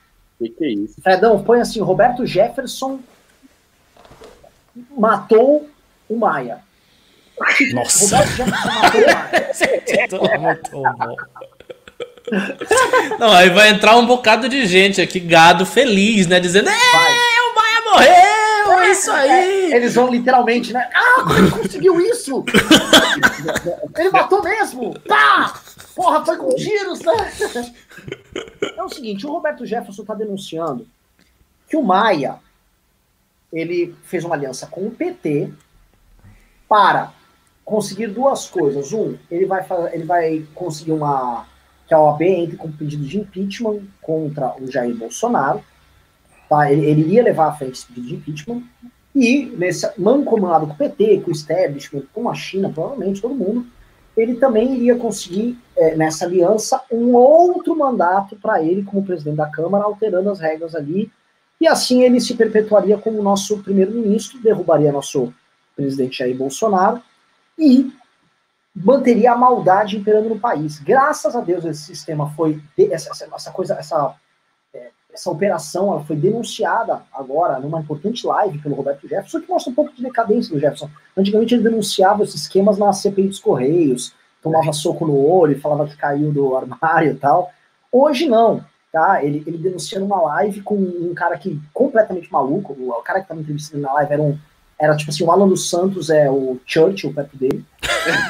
É, é, sério, o cara é completamente Era mesmo. Eu ele fez a live com, com o Roberto Jefferson, depois ele já soltou um meme que a Sarah Winter estava convocando pessoas para participar de um grupo de ucranização do Congresso. Prestem atenção. Este cara que entrevistou o Roberto Jefferson detonando um grande esquema que estava é, subvertendo a República. Este cara foi assistido e recomendado pelo presidente da República, logo em seguida, como coisa mais natural do mundo, ele falou que a Sarah Winter, aquela que era feminista e agora ela é anti-aborto, ela está mandando um grupo que vai ucranizar o Congresso. Tudo, tudo, gente, tudo normal. Tudo normal. Meu. Esse cara, esse cara, esse cara, esses caras ali estão ali denunciando. Eu quero saber o seguinte: vocês acham que existe esse conluio? Eu tenho informações de Brasil, a gente pode até tra trabalhar aqui. Existe um quê de veracidade, existe muito fantasia, mas quero saber, Fernandão, o que, que você acha dessa treta toda? Olha, eu, eu sinceramente, assim, eu, eu vou passar pano aqui, vou passar um pouco de pano, porque eu não vejo, eu não vejo nenhum, mas assim, nenhuma sombra de dúvida de que exista sequer um tracinho sequer de crime de responsabilidade do Bolsonaro. Eu não acho que exista ah, nenhuma, nem, nenhum tipo de, de franja que permita ao Congresso agora articular qualquer espécie de afastamento, qualquer espécie de impeachment. O que não significa que não haja o desejo. Então, qual seria a minha conclusão em torno disso? Eu acredito que aqui nós estamos diante de um processo, se é que nós podemos chamar de processo, inverso daquilo que aconteceu com a Dilma.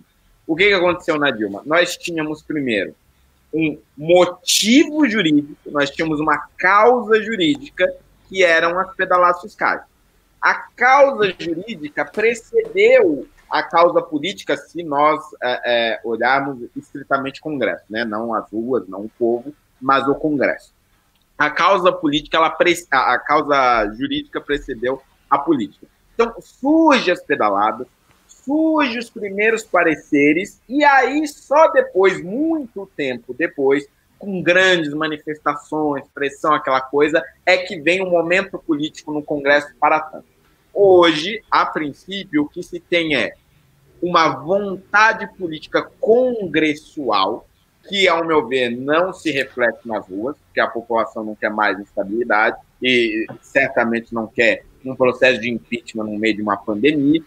É, só que essa causa política, ela está dependente de uma causa jurídica, que, ao meu ver, não existe, e ela uh, está restrita a um grupo do Congresso que não é a maioria. Porque a, a, as notícias recentes dão conta de que o Bolsonaro está, na verdade, tentando rachar o Centrão, conseguir um apoio do Centrão para que ele possa se sustentar, e ele está conseguindo esse apoio do Centrão distribuindo cargos em diversas é, autarquias, empresas públicas e tudo mais, que é coisa também, que é, quer dizer, uma negociação com o Congresso que a Dilma não fez para garantir a sua sustentação política. Então, eu acredito que é, é um movimento assim muito específico, pequeno e que, pelo menos imediatamente, não vai trazer nenhum tipo de prejuízo ao governo.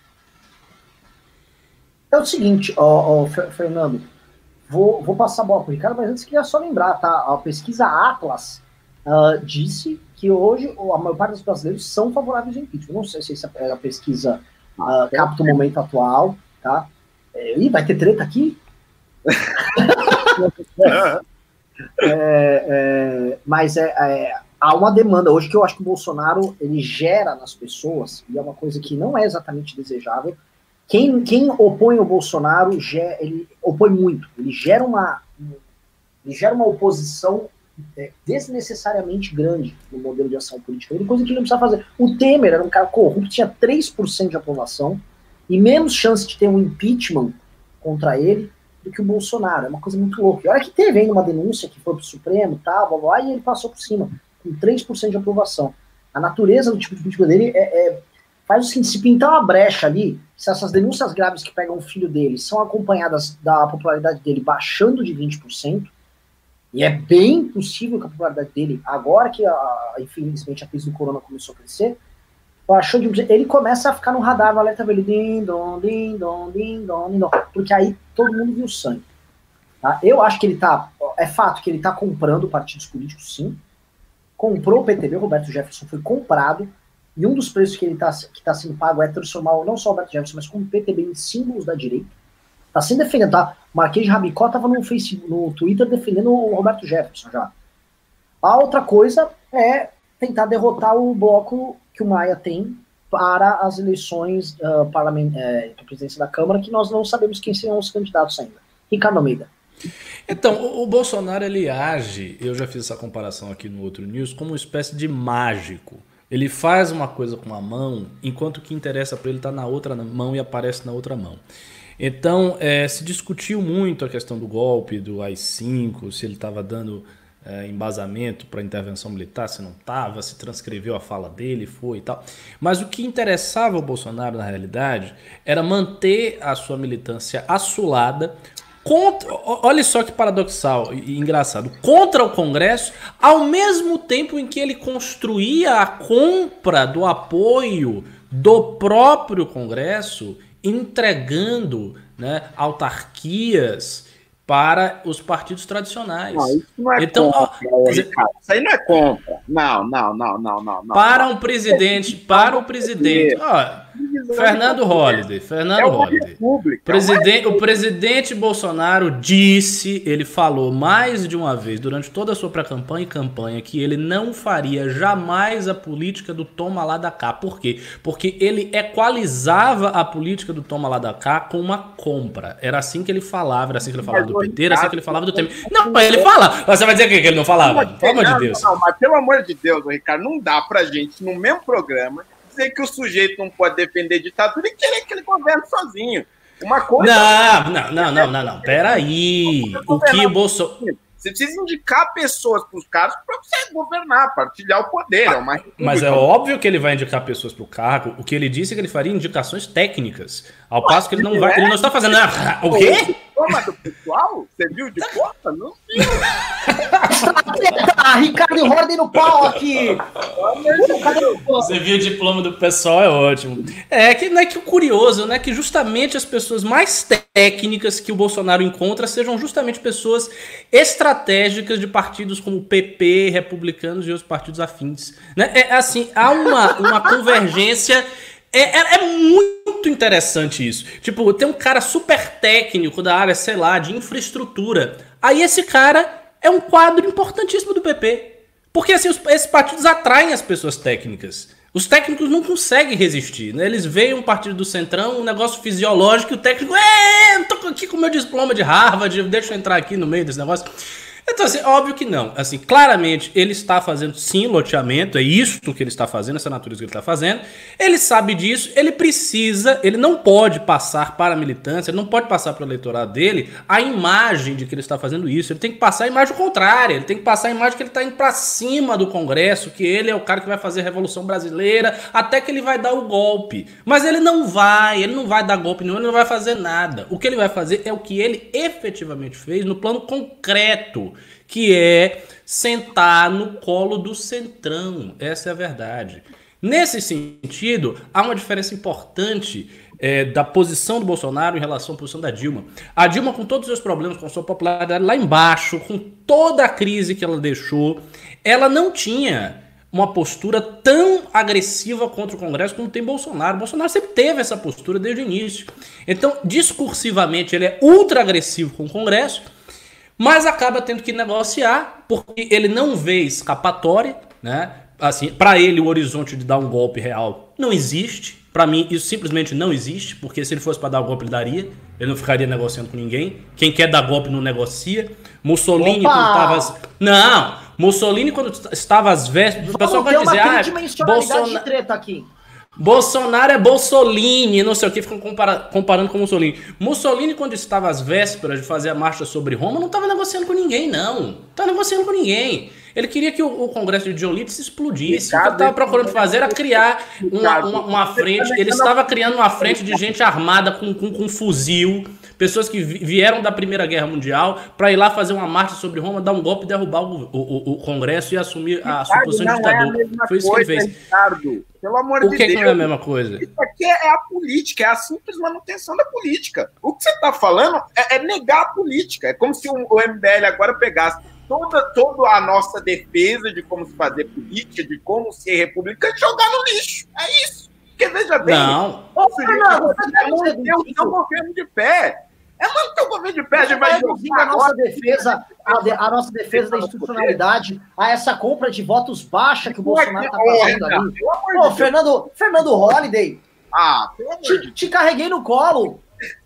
Não, não. Carreguei-te nos colos. Pelo amor de Deus, vocês estão de sacanagem comigo. Ninguém, ninguém consegue sustentar uma máquina desse tamanho. Ninguém consegue conduzir uma união do tamanho que é um país continental como é o Brasil sozinho. Isso é lógico. Então, por isso eu vou poder. dar, por isso é eu vou dar o Banco do Nordeste para Guinaldo. Ah, do PP. Sério. Me parece uma boa composição regional. São as né? bancadas, são as maiores bancadas. Ele não tem escolha, não tem o que fazer. É a política. Bem-vindo à política. Ah, entendi, entendi, Fernandão. Então, então, então entendi. Então, se as raposas aí da Câmara Municipal forem, forem comprar, você vai me avisar que é a política, então. Não, não, não, não, não, não. Você vai parar, parar, parar de denunciar as raposas aí. Ele finalmente encontrou Tô pessoas que ele pode governar, ele finalmente encontrou pessoas que podem ocupar espaços públicos que pertencem a bancadas importantes e que ao mesmo tempo são técnicas. Essa é a mistura que a gente tem de pessoas técnicas nos lugares certos. É, é, mas é engraçado, Fernando Holliday, porque assim, já foi quase um ano e meio de governo e ele não tinha encontrado essas pessoas. Ele não havia achado essas pessoas, as pessoas estavam escondidas. Ele não sabia. Aí, justamente, olha, olha só que coincidência interessante. Aí, justamente no momento que o Rodrigo Maia está para sair da presidência da Câmara, aí ele achou as pessoas técnicas dos partidos. Outra coincidência extraordinária. Ele achou essas pessoas neste momento. E veja, quando eu tô falando essas coisas, eu não tô condenando tanto o Bolsonaro, não. O que eu mais condeno, na realidade, é a sua incoerência. Eu falo muito em função da incoerência, porque as minhas próprias ideias de como conduzir as coisas, se eu falar aqui, as pessoas vão ficar até com o cabelo em pé. Porque certa feita eu falei aqui num programa, ainda era no, no MBL lá, né, a gente deu. Eu disse o seguinte, eu falei, olha, dado que a mídia de um estado ela é comprada. Se eu fosse o governador e assumisse, eu continuaria mandando a verba estatal do mesmo jeito que os meus predecessores fizeram. O Kim só faltou dizer que era um ladrão depois disso aí, foi uma agonia e tal. Porque eu realmente não acho prudente um governo entrar e criar pré-condições para ser derrubado, ser atacado, ser fuzilado por todos os seus adversários ao mesmo tempo. Não acho isso prudente. Em todo caso, Bolsonaro está sendo incoerente, porque ele prometeu. Foi ele, não fui eu, foi ele quem prometeu que não faria tomar lá da cá, ele está fazendo isso.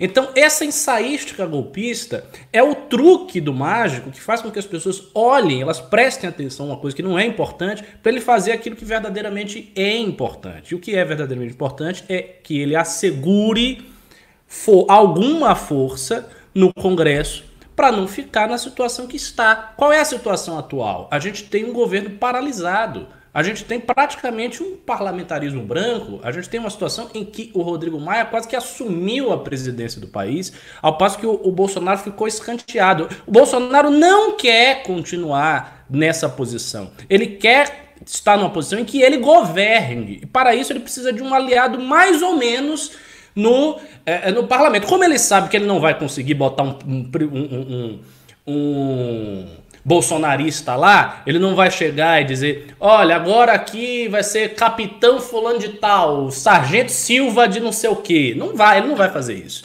Então ele precisa, evidentemente, uma outra saída. A única saída dele é se aliar ao centrão que não está com Maia, e é isso que ele está fazendo. Então, na prática, é isso que importa. O negócio do golpe, as, as siglas, isso tudo é besteira. O que interessa é o que ele fez. Ó, lá vai. Lá, eu vou discordar dele. Eu, eu não acredito que eu tô discordando de vocês dois aqui. O que, que tá acontecendo nessa merda? Dos dois. Olha só. Eu concordo com um ponto do Ricardo aqui, que é uma incoerência brava, tá? Não se constrói todo um discurso, você não se cativa todo um público, toda uma massa, a achar que ele é um cara que está fazendo enfrentamento ao establishment, tá? E adota uma postura antipolítica todo santo dia, tornando a vida política do Brasil impossível e impedindo que o próprio governo dele execute suas próprias reformas, para no dia seguinte, como num passe de mágica, ele comece a fazer o tipo de cooptação política mais porca e vagabunda de todas. Então, Agora, não acho que isso aqui é um truque de mágica, essa história, para simplesmente, não, não, eles não vão dar um golpe. O que o Bolsonaro quer fazer é sim concentrar o poder e não precisar lidar com esses caras. Porque o Bolsonaro não gosta de lidar com ninguém.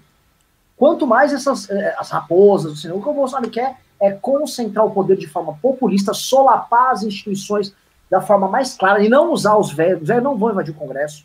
O vovô, no máximo, ele faz igual eles fizeram naquela manifestação, eles dão uns socos lá numas tias de esquerda lá. O vovô ele tem um poder de ataque muito baixo. Ele dá alguns socos, tal, ele dirige, um, ele dirige uma Hilux e faz um barulho com ela e o vovô para por ali. O lance é um símbolo dele humilhar o Congresso, manter o Congresso permanentemente humilhado, querendo ou não, vocês vão ver. Essa, é, essa guinada de, em vez de brigar com o Mandetta, que o Bolsonaro ficava perdendo, a brigar com o Maia, faz bem pro Bolsonaro. Ele levanta a hashtag gigantes, as pessoas realmente vão em socorro a ele nessa briga com, com o Congresso, mas ele, uh, ele quer solapar, sim, ele quer. Ele quer. Sim, eu, eu concordo ele que ele que veja, veja. Então deixa, deixa eu qualificar melhor o que eu disse. Eu concordo que ele tenha aspirações golpistas, que ele gostaria. Mas entre gostar e poder há uma distância enorme. Eu quero 100 milhões na minha conta. Entendeu? Eu quero 100 milhões na minha conta, eu quero estar nas, nas Bahamas, com arente com três gostosos, mas eu não estou. Então, assim, entre querer e poder tem uma diferença grande. Eu não, ve, eu não consigo ver ne, nenhuma chance de um golpe do Bolsonaro por vários motivos. Primeiro motivo, ele é um presidente que ele está enfraquecendo. Um presidente, para dar um golpe, ele tem que estar tá muito fortalecido. Ele não dá um golpe porque ele está lá embaixo. Não tem sentido. Né? Sabe, um presidente muito fraco que dá um golpe. Quando é que isso aconteceu? Eu não me recordo disso ter acontecido jamais. Então, assim, ele precisa estar muito fortalecido, ele está enfraquecendo. Essa é a primeira coisa. Segunda coisa, quando houve o golpe de 64, o exército tinha, realmente tinha o apoio da Igreja Católica, parte da Igreja Católica, teve apoio da Globo, teve apoio de, de, de, jornal, teve apoio da OAB, teve apoio de uma série de instituições no Brasil. Se hoje o Bolsonaro fizesse um ensaísmo de golpe, ele não ia ter o apoio de ninguém, com a, talvez com exceção da Igreja Universal do Reino de Deus de Edir Macedo, e olhe, e olhe lá, e olhe lá. Fora isso, ele não teria nada. A Assembleia não ia apoiá-lo, ele não ia ter apoio de ninguém. Então, assim, ele não contaria com esse apoio. O único apoio que ele teria seria uma massa de militantes idosos e o próprio exército que está dando golpe. Só que se o exército fosse dar um golpe, por que, que o exército, que seria o único esteio para o Bolsonaro, iria sustentar uma ditadura personalista do Bolsonaro? O exército não faria isso. Se fosse para o exército dar um golpe, o exército mesmo que comandava e botava o Bolsonaro quieto. Ah, vai lá, fica aí falando qualquer merda e a gente que vai comandar. Então, não, não faz sentido. Eu, eu não vejo como ele possa fazer isso. E assim, a gente pode constatar uma coisa: nós já vimos esse mesmo discurso da iminência do golpe há muito tempo. A primeira vez que eu ouvi isso foi numa tal de uma revolução. É, eu tô vendo, mas enfim, é porque aí é eu corrigir aqui a câmera agora. É, foi numa, numa revolução, na Revolução Caminhoneira do ano passado. Houve um ensaio de Revolução Caminhoneira que o, aquele. O, o, o Robespirralho, como é agora? Felipe, Felipe Martins. Martins o Felipe Martins escreveu umas coisas no Twitter e tal. E eu discuti com o Ian, isso tem um ano já. Discuti com o Ian essa coisa do golpe tal. Até hoje, sabe? E hoje ele está muito mais fraco do que ele estava antes. Então não acho que isso vai acontecer. Sinceramente, não acho que isso vai acontecer. E eu posso observar uma coisa: sempre que há esse discurso da parte da militância do bolsonarismo, tem uma outra coisa, um outro processo concreto acontecendo mesmo. Ou ele está fazendo isso para tirar a atenção de algum fato que está presente que ele não quer que as pessoas vejam, ou ele está fazendo isso para ele próprio fazer outra coisa nos bastidores e não ficar tão em evidência e assolar a militância dele para frente. Então é, é assim que o Bolsonaro tem operado. Olha, eu vou pedir agora, um, antes, só, antes só de continuar eu vou pedir um, um negócio. O programa está delicioso, hein? Eu quero saber com o pessoal duas coisas. Um, eu tô com, tô com um programa maravilhoso, tô com 738 likes.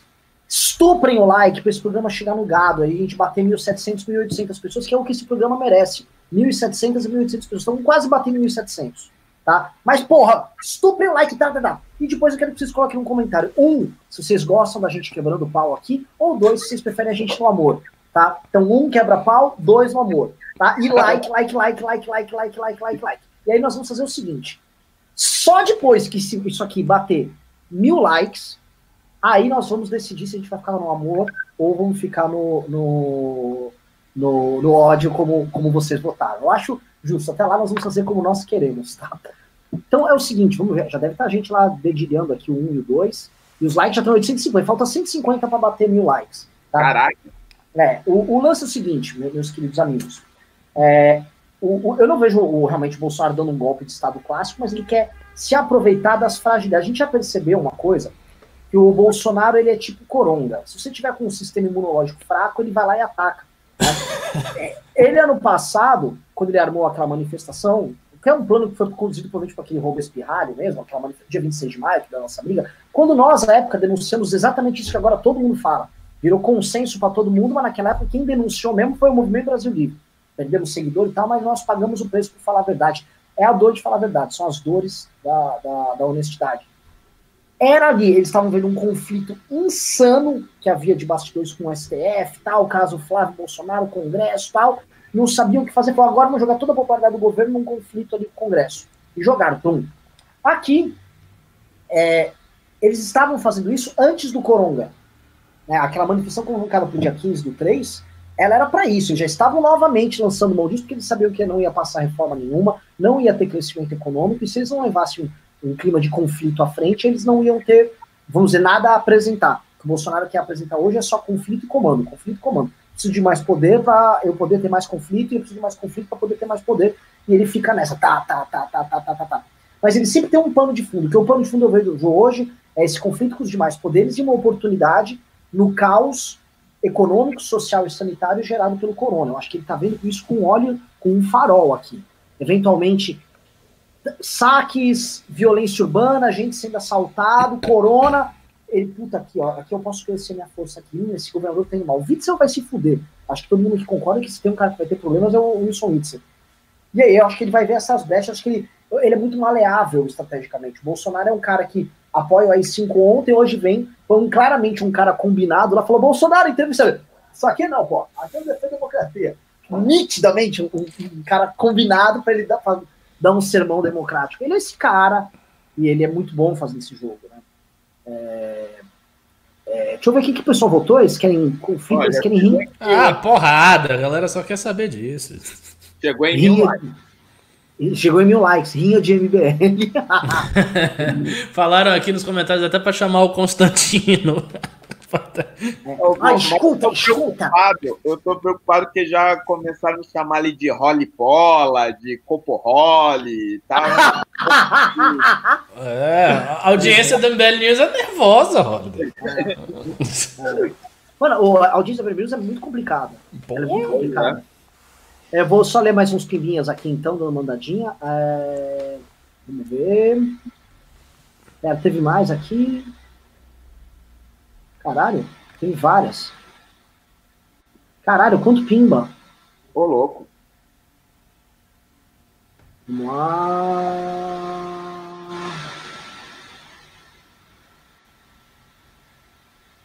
Cara... Vamos lá. Herbert Costa Faria mandou 10 reais e disse: Eu concordo com o Holiday, não vejo um político para concorrer à presidência.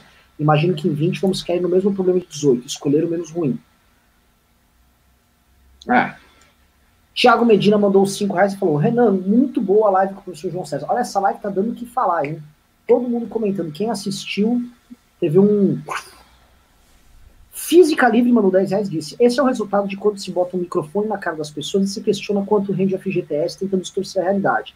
Cuidado para não serem engolidos pelo monstro que criaram. Entendo o ponto, mas nem de longe o problema foi esse do Arthur. Né? É, eu, não. Elcio Por, Porpino mandou 5 dólares. Falou: Bolsonaro vem destruindo os próprios apoiadores um a um. Quem chegará ao lado dele até a próxima campanha presidencial? Boa pergunta. Boa pergunta. Mas tem um fato, né? Existem os caras que topam ser humilhados pelo Bolsonaro em troca de algumas recompensas imediatas de imagem ou dinheiro. Isso tanto influenciadores quanto empresários. Esses aí até aumentaram. Tá? Jornalistas, redes de TV, empresários tal, isso teve. Mas aí tem um ponto, Renan. Até quando vai haver essa recompensa? Até quando vai haver essa recompensa? Porque assim, enquanto ele estiver no governo, vai haver recompensa financeira. Tudo bem, porque ele tem a caneta, ok.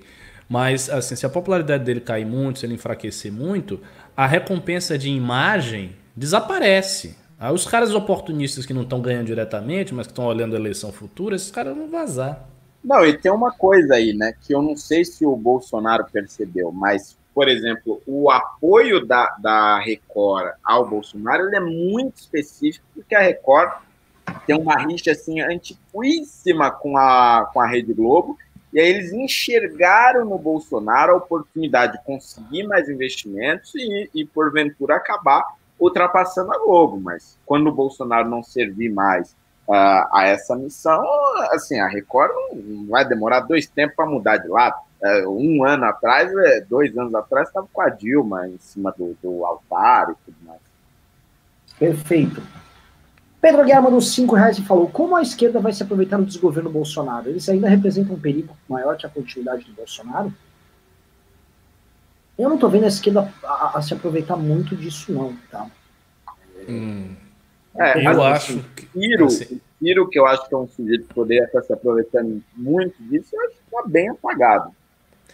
Eu discordo de vocês. Eu acho que a esquerda está se aproveitando magnificamente bem do que está acontecendo, porque ela não precisa fazer nada para se aproveitar.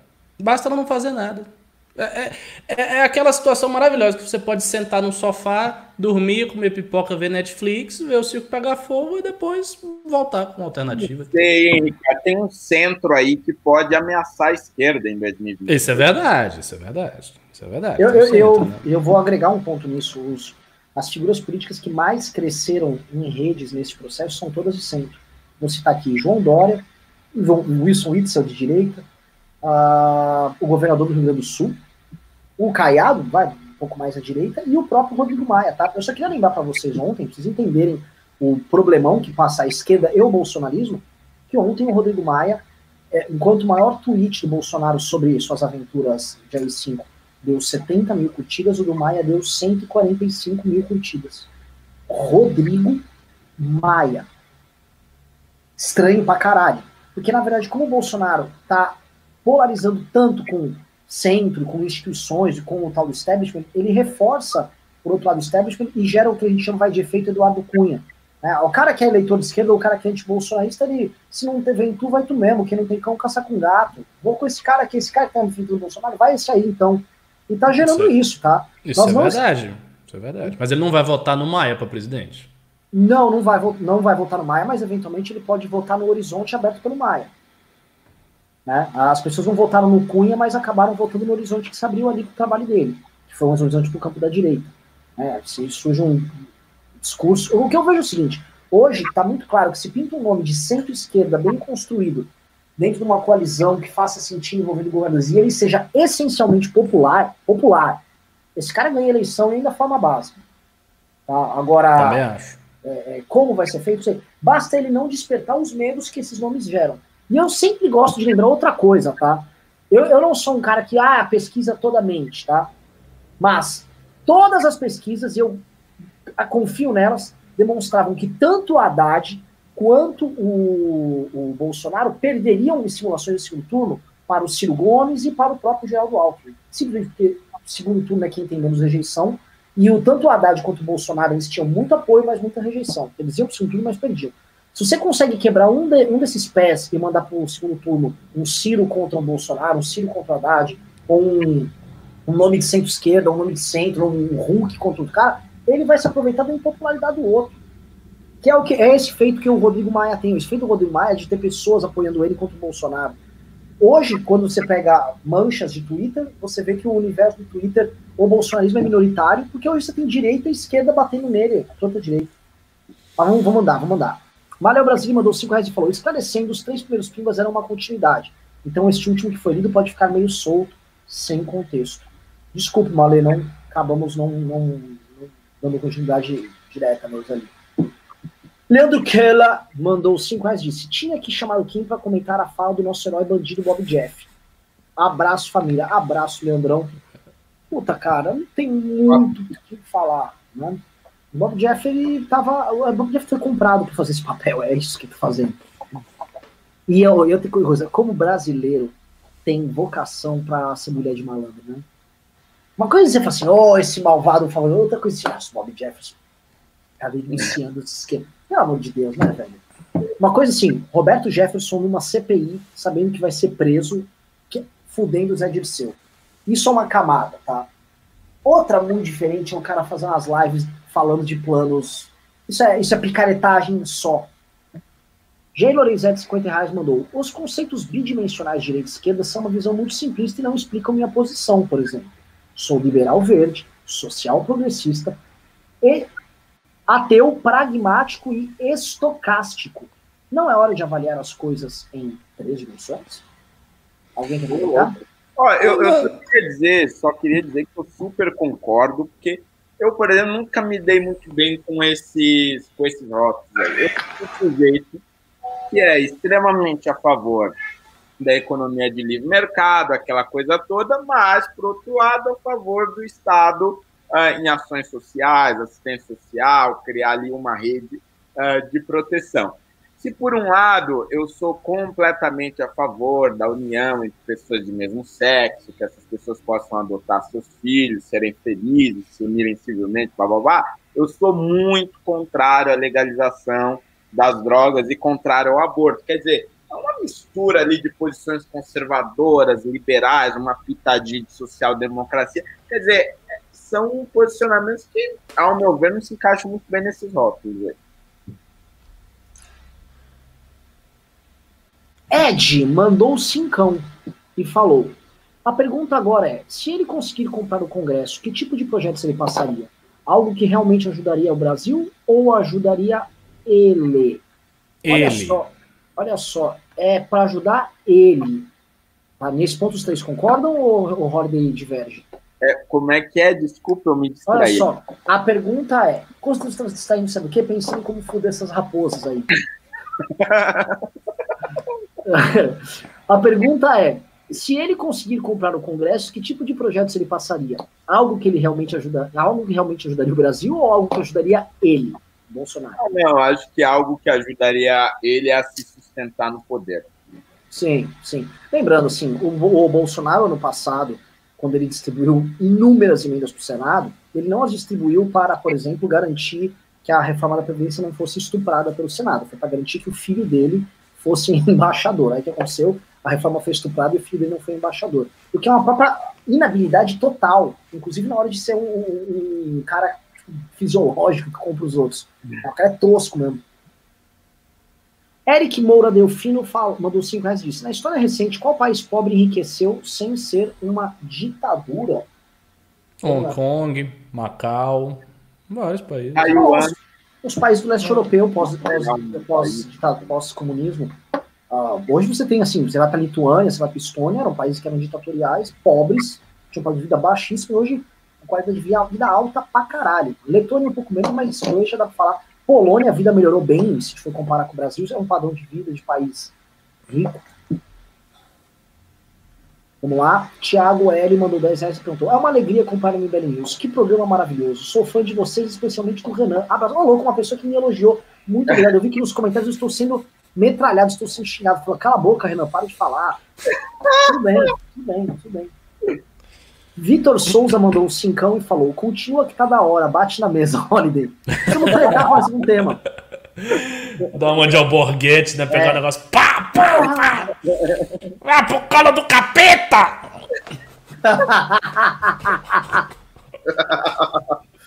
é, o, o, o, isso é uma coisa muito divertida que tem no MBL, que a gente pode ficar discordando. Imagina isso aqui, tipo assim, uma live de terça livre Alguém oh. Terça Livre defender, por exemplo, que o Bolsonaro não é perfeito. No. Que Olavo errou. Olavo, Olavo errou. Aí cagou, aí Eu não acredito. Vai embora da minha casa. Vai embora da minha casa! Vai embora! Ia ser isso, né? Vamos lá, caralho, entrou mais uma embaralhada aqui. Uh... Uh, vamos lá. Eric Moura deu filho, mandou 5 e falou: Renan, como você gosta de Cavaleiro do Zodíaco? Leia a Batalha do Apocalipse. Livro muito bom, autor brasileiro. Já anotei aqui. Vou, vou procurar. Não sabia que tem, tem livros de CDZ. Anderley Pastelo mandou 10 anos e falou: tá tudo ok com o Pavinato? Mandem abraço pra audiência. Pavinato, que é o seguinte, ele tava. Saiu até vídeo no nosso canal, ele publicou um artigo sobre isso no Estado da Arte, no Estadão. Ele contou a história triste de um, de um amigo dele, homossexual, que, que fala o drama do homossexual que nascido nos anos 60, é, 60, começo dos anos 70, que tem o drama da AIDS, né, o, o, preconceito envolvido, e ele conta que ele teve um hiato de felicidade quando a, a, o tabu da AIDS começou a diminuir, até agora o coronavírus, quando não sendo a AIDS, o problema dele é o corona com ele sendo idoso. E o drama disso, ele perdeu um colega é, por conta do coronavírus, e ele faz um depoimento muito bonito disso aí. O depoimento é emocionante pra caralho mesmo. Assistam o vídeo, tá lá no canal. É, conversei com ele, ele tá, ele tá legal na medida possível. Ninguém. É, é a gente tinha comentado como as mortes pelo coronavírus iam começar a afetar as pessoas e começa a chegar no entorno das pessoas. E aí, nessa hora, quando você começa a ter parentes, amigos, pessoas próximas morrendo, ou, por exemplo, chegando à beira da morte, gente, Janaína Pascoal, amiga nossa, quase morreu. De, a Janaína Pascoal. Você começa a ver que essa porra não é uma gripezinha e que o sacrifício que todo mundo tá fazendo pela sobrevivência dos seus, ele é necessário sim. Né? E falar disso não te torna um coveiro, como o Bolsonaro falou lá na. de forma humilhante horrorosa agora. Uh, Aécio Alves Rodrigues falou, mandou cinco reais e disse: O grande problema no momento da verdadeira direita é não ter uma figura representativa no momento para se apoiar. Ficamos criticando os dois lados, é verdade. Só que eu acho que antes de ter a figura representativa, a gente podia construir nosso próprio edifício, tanto teórico teórico político, e eu acho que nós estamos dando o primeiro passo para isso. Acho que a gente está tendo que aprender a duras penas que dá para construir. E outra coisa, tá? Ninguém voltou para o limbo. É, a existência do bolsonarismo não eliminou os outros players, mas mostram a urgência que os outros players têm em construir alternativas políticas reais. Lipe mandou cinco reais e falou: vocês poderiam discutir sobre as formas de privatização e abertura econômica que poderiam levar o país a chamar a atenção estrangeira a melhorar tudo? Uh, Lipe, é uma coisa bem profunda, né? Formas de privatização e abertura. Isso já estava até numa agenda, uma agenda de PPP. O próprio governo já falou que tinha agenda de privatização. Todo mundo concorda. A carteira verde e amarela ia nesse caminho. Ia ter que ter reforma administrativa. Tínhamos que ter mais marcos na área trabalhista. Só que o governo não implementou. A gente está novamente um ano e meio e essas coisas não andaram. É, a gente fica falando, ah! Eu lembro que, juro para vocês, tinha liberais que comentaram que, olha só, nele, parabéns, caralho, que o secretário de privatização, que é o Salim, falou numa reunião que pretende colocar os Correios numa lista de privatização. Aí fica foda, né, galera? É, o Jonatas também mandou 5 reais e disse: Com os ataques recentes de Bolsonaro ao Maia, as últimas manifestações, você acha que a população geral se esqueceu do Mandetta? Esses são os efeitos pretendidos, né? Nitidamente. Mas pode se lembrar do Mandetta quando a epidemia crescer mais. Não, e tem mais, né? O Conselho Nacional de Secretários de Saúde, que é basicamente uma entidade aí montada pelos governadores, está cogitando de colocar o Mandetta como presidente desse conselho, que significaria que seria o porta-voz de todos os estados perante o governo uh, federal. E eu não duvido que a imprensa passe a dar uma relevância às coletivas desse conselho, tanto quanto o Ministério da Saúde. Nossa, o Bolsonaro ia. O Bolsonaro ia. Eu vou te falar, o Bolsonaro ia mijar de cabeça para baixo de raiva. Isso, isso provavelmente vai acontecer. Nossa, sabe que, cara, sabe o que, que eu disse no meu Twitter? Já Mandetta pode se tornar um comentarista crítico dos erros de Bolsonaro. Mandetta ganha politicamente, Bolsonaro perde e nós se lasca as usual. Ou seja, exatamente isso. O, só levantando aqui, porque vocês falam assim, ah, gente, o MBL que está fazendo isso. O MBL apresentou ontem, baseado aqui, a gente não está inventando nada, nada da roda, baseado nos modelos alemão e americano, a gente soltou aqui um vídeo, uma proposta, e saiu o que inclusive deu entrevista na Folha, é basicamente adaptando o modelo alemão e americano para a gente sair da quarentena aqui, que é uma das coisas que precisam ser discutidas. Nós, ao contrário, é para ficar bem claro para vocês que estão assistindo nós, ao contrário do Bolsonaro, somos favoráveis que haja uma quarentena muito intensa e que haja um caminho sério para a quarentena. Tá? Existe, de certa forma, vamos dizer, até na imprensa, uma coisa meio tipo, se essa quarentena durar bastante, é legal. A gente vê, às vezes, até uma coisa. Eu entendo os pontos que os bolsominions levantam ali nas críticas. Mas do governo existe só assim: quarentena vai matar, fome, não sei o quê, babá, e não tem plano nenhum para nada. De formal, a gente apresentou um plano, está lá no nosso Instagram, mas também você pode botar Google MBL, você passa por apresentar um plano com metas de desempenho de enfrentamento ao corona para que os estados vão ultrapassando essas metas e vão paulatinamente recuperando sua atividade econômica. Isso estimula os estados a tratarem rápido da questão do corona para performarem rápido e assim os governadores vão competindo até entre si para conseguir recuperar seus estados antes dos demais e, e, a, e, a, vida econômica fluindo. É um modelo que o Trump, olha só, atenção, o Trump, de direita, construiu com os governadores lá, e é que essa, o Mandetta hoje, com, com essa, se ele for nomeado aí para esse conselho, é uma coisa que ele poderia tocar junto, e acho que é uma coisa que faz muito sentido. Combater o vírus e apresentar o horizonte com metas claras e objetivas para as pessoas não se enganarem. Acho que é um negócio legal. Bom, o, o Atiro José mandou 5 e falou: Flávio Dino, com as medidas dos respiradores, não está se formando como uma força centro-esquerda? Sim. Ele já, tá, ele já vem crescendo como nome nacional, tá? Não duvide do Flávio Dino aparecer como candidato a vice-presidente nas próximas eleições. E o Felipe Santos mandou dois reais e falou: Como vai ficar o Nordeste nesse cenário? Qual cenário? Não sei, o Santos levantou. É, político ou epidemiológico? É. Eu vou pedir para vocês aí, galera. Olha, já são 20, 45, suspensos os pimbas.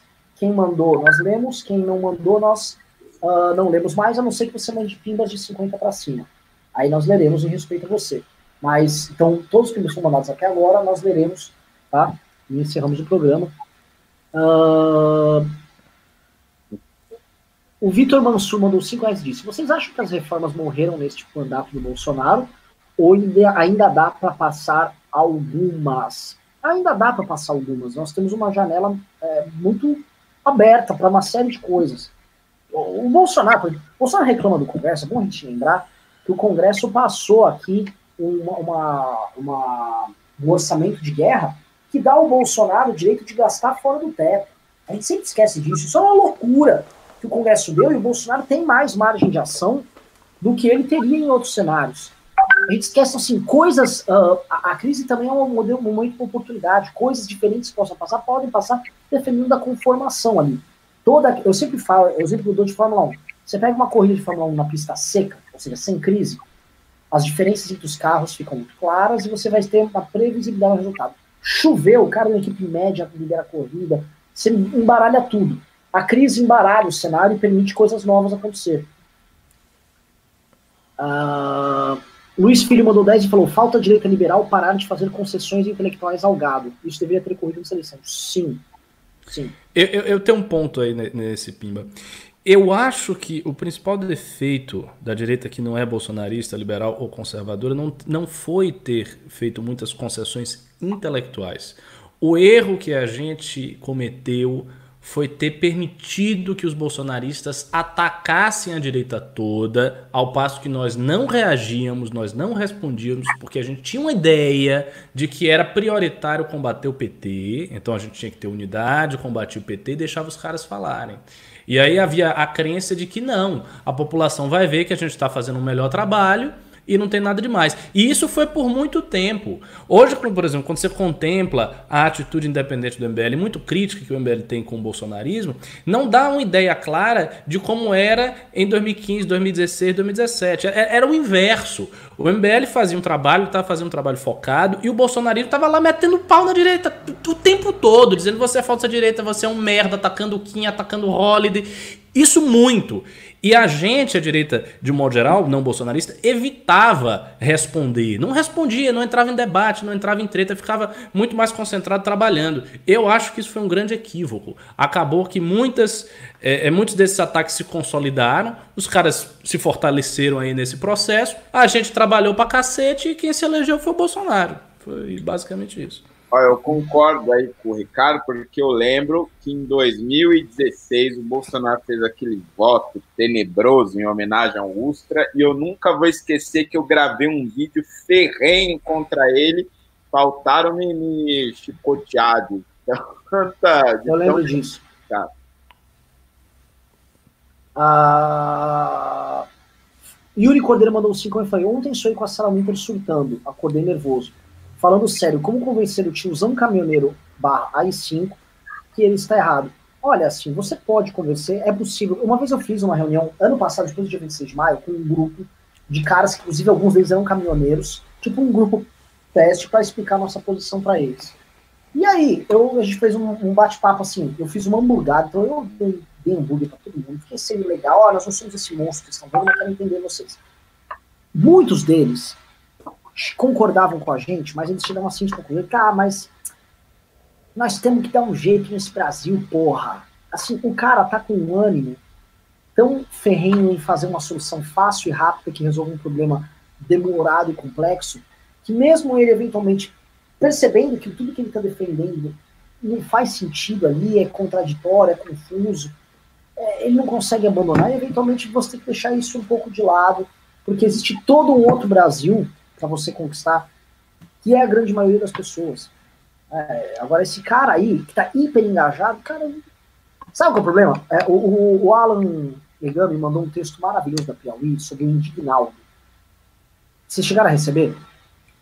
Não, eu não. A, revista Piauí em 2007 fez um texto sobre o Indignaldo, que é aquele cara que tudo não tem na família. Sabe aquele cara que acha que a França. O Brasil vendeu a Copa do Ano 98 para a França, sabe? Que é, sempre tá indignado com tudo, que sempre tá reclamando de tudo. E esse cara sempre comprava indignações, tanto de esquerda quanto de direita. Era aquele chato conspiratório que tem toda família, toda a família tem. Esse cara, as redes sociais permitiram que ele se conectasse, que ele criasse redes de conexão, que ele ficasse espalhando essas teorias dele, e essa indignação dele virou um motor e um fim em si próprio. Ele que fica sendo. Né? E isso se confundir com a direita, mas isso pode se confundir com a esquerda tranquilamente. A esquerda só que não dominou a operação disso, porque a esquerda se tornou muito establishment, ela se tornou muito grandes consensos e tal, ela perdeu um pouco esse espírito é, underground. Mas a esquerda é capaz de ter isso, tá? André Janones, Rebelião dos Caminhoneiros, vocês vão se lembrar, soube conduzir isso de forma magistral, foi inclusive eleito deputado federal com uma puta de uma votação usando isso. É, esse Dignaldo aí, esse cara, é muito complicado. Na verdade, a gente tem que é, fazer as pessoas normais que convivem com esses caras entenderem que, enfim, elas têm um papel na política também que elas vão ter que exercer. Senão vai ser um indignado com. Pelo menos uma tese que eu estou tentando construir aqui, tá? Podem discordar, não sei o que vocês acham. Não, eu concordo. Tiago Bernardo mandou um cicão e falou: 2013 foi bom para a população se politizar mais, porém tivemos como efeito colateral que o ativismo político virou torcida organizada. Fato. Jefferson Teixeira Nazari mandou 18,90 e falou: os 600 reais está sendo uma máquina de votos a favor de Bolsonaro. Pessoas que eram linhas aqui no Nordeste agora estão passando para ele. Não sei. As pesquisas. Hum, essa, essa, é uma informação extremamente importante. A gente tem que verificar isso mesmo. É. Porque se for isso, é um negócio a, a ser visto. Porque a gente sabe como é que foi a trajetória do Lula, né? O Lula começou com um cara que tinha apoio da classe média e se tornou líder populista Sim. através de benesses no Nordeste. Então... Um comentarista do YouTube qualquer mandou dois reais disso. Por que o gado insiste a relacionar vocês com o Maia? Porque o gado, ele não precisa ser honesto. O gado, ele precisa ah, linkar você com o adversário. Então, antes nós éramos ligados, por exemplo, o gado ao Temer, Antes do Temer, nós éramos ligados ao Cunha, ao Fernando Henrique Cardoso. Tá? O primeiro cara que era dono nosso plugado era o Fernando Henrique Cardoso quando o, o Olavo denunciou. Então a gente vai mudando de dono o tempo todo. Na prática, o gado apoiou o Maia para a presidência da Câmara. Então, assim, vamos falar de atos objetivos e concretos. O presidente da República com o gado, que o gado apoiou a decisão do presidente em apoiar o Maia ali em janeiro de 2019, apoiou o Maia. Nós não apoiamos. Depois, eles transformam o Maia no vilão da, da, da pátria, o grande inimigo deles, porque o Maia tem uma agenda própria. E aí eles querem basicamente fechar o Congresso usando o Maia de desculpa. E como nós somos contra essa visão de política estúpida, então nós somos a favor do Maia. Isso é um reducionismo que eles fazem. Agora eu não sei o que eles querem. Eles querem o quê? Que o MBL fique permanentemente pedindo a cabeça do Maia? Seria isso?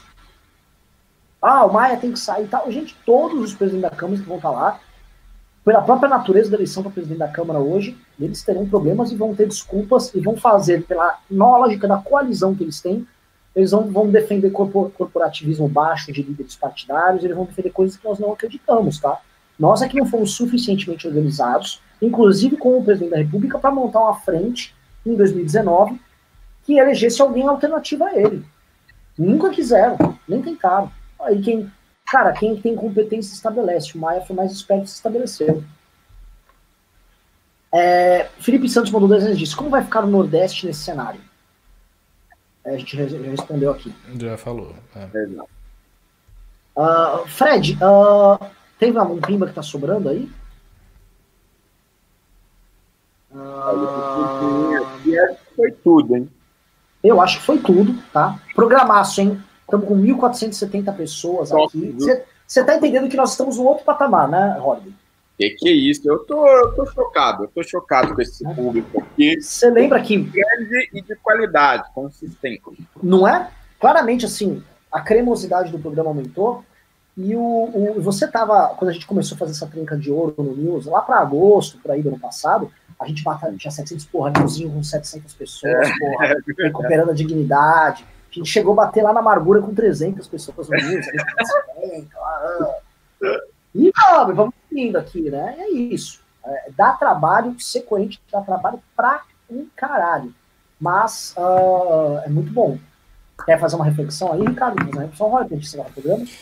Não, eu só tô surpreso que eu entrei aqui na lista de transmissão da professora Daiane Pimentel. Velha Ô, bolsonarista da Bahia, entrei na lista de transmissão dela aqui, tá me mandando material adoidado, né? Eu devo estar tá na, na isentosfera, que agora é isentona, né? Virou isentona e tá aqui me mandando as coisas. Caralho, Jesus é verdade, a Pimentel virou isentona, eu tô chocado.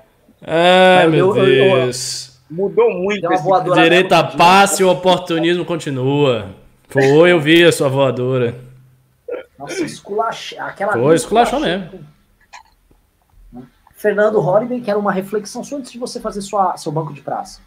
Eu quero fazer, como nós enchemos sua bola com morador, eu quero que é. você faça, então, um agradecimento ao público que está aqui até o fim, alto público, com, com, com, com sua verve de Cícero aqui, e, e nos brinde com um discurso lindo homenageando quem está acompanhando porque a gente está acompanhando um programa de qualidade que está fazendo reflexões de qualidade nesse momento. Olha, eu não sei mais se eu tenho esse talento, mas eu vou tentar, hein? A todos vocês que têm nos acompanhado, mesmo nesses tempos difíceis, muito obrigado, porque nos tempos loucos em que vivemos é muito difícil manter a coerência.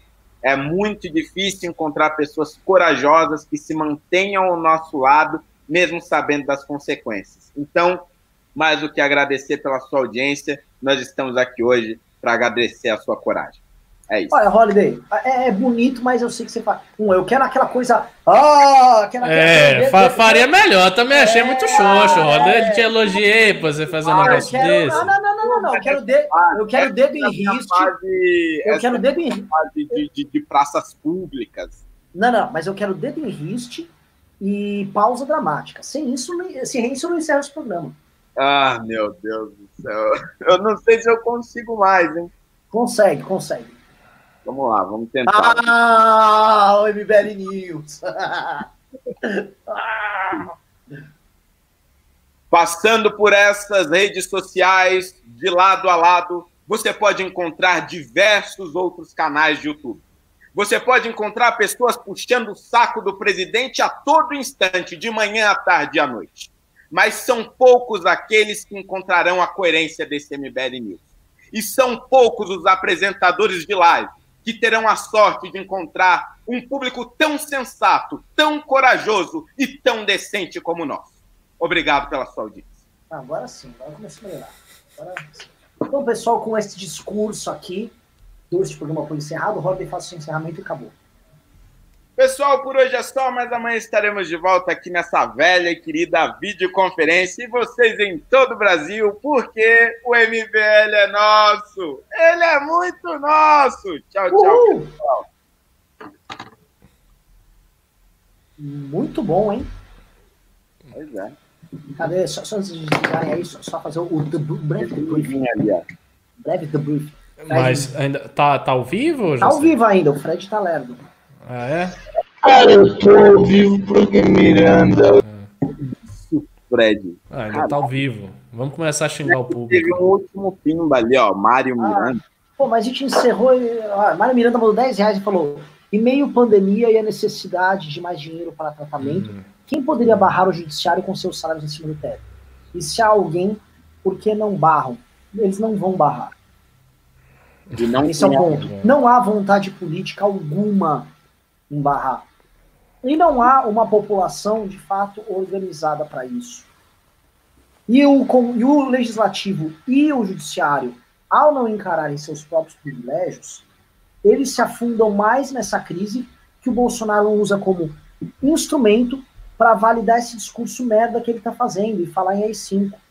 Eles, a, ao não mexer nos próprios privilégios, eles, eles alimentam o Bolsonaro. O Bolsonaro é como se fosse uma doença que eles ficam alimentando ali. É um fato, né? É um fato. E olha só, ninguém tá falando assim, tipo, que o cara tem que fazer voto de pobreza para ser legislador ou ser juiz e todos os outros cargos. Mas tem abuso pra caralho. Não, não é. Olha que é um cara que denuncia isso, sabe disso. Nossa. Esse comentário aqui é muito bom. MBL é satânico. É, rapaz.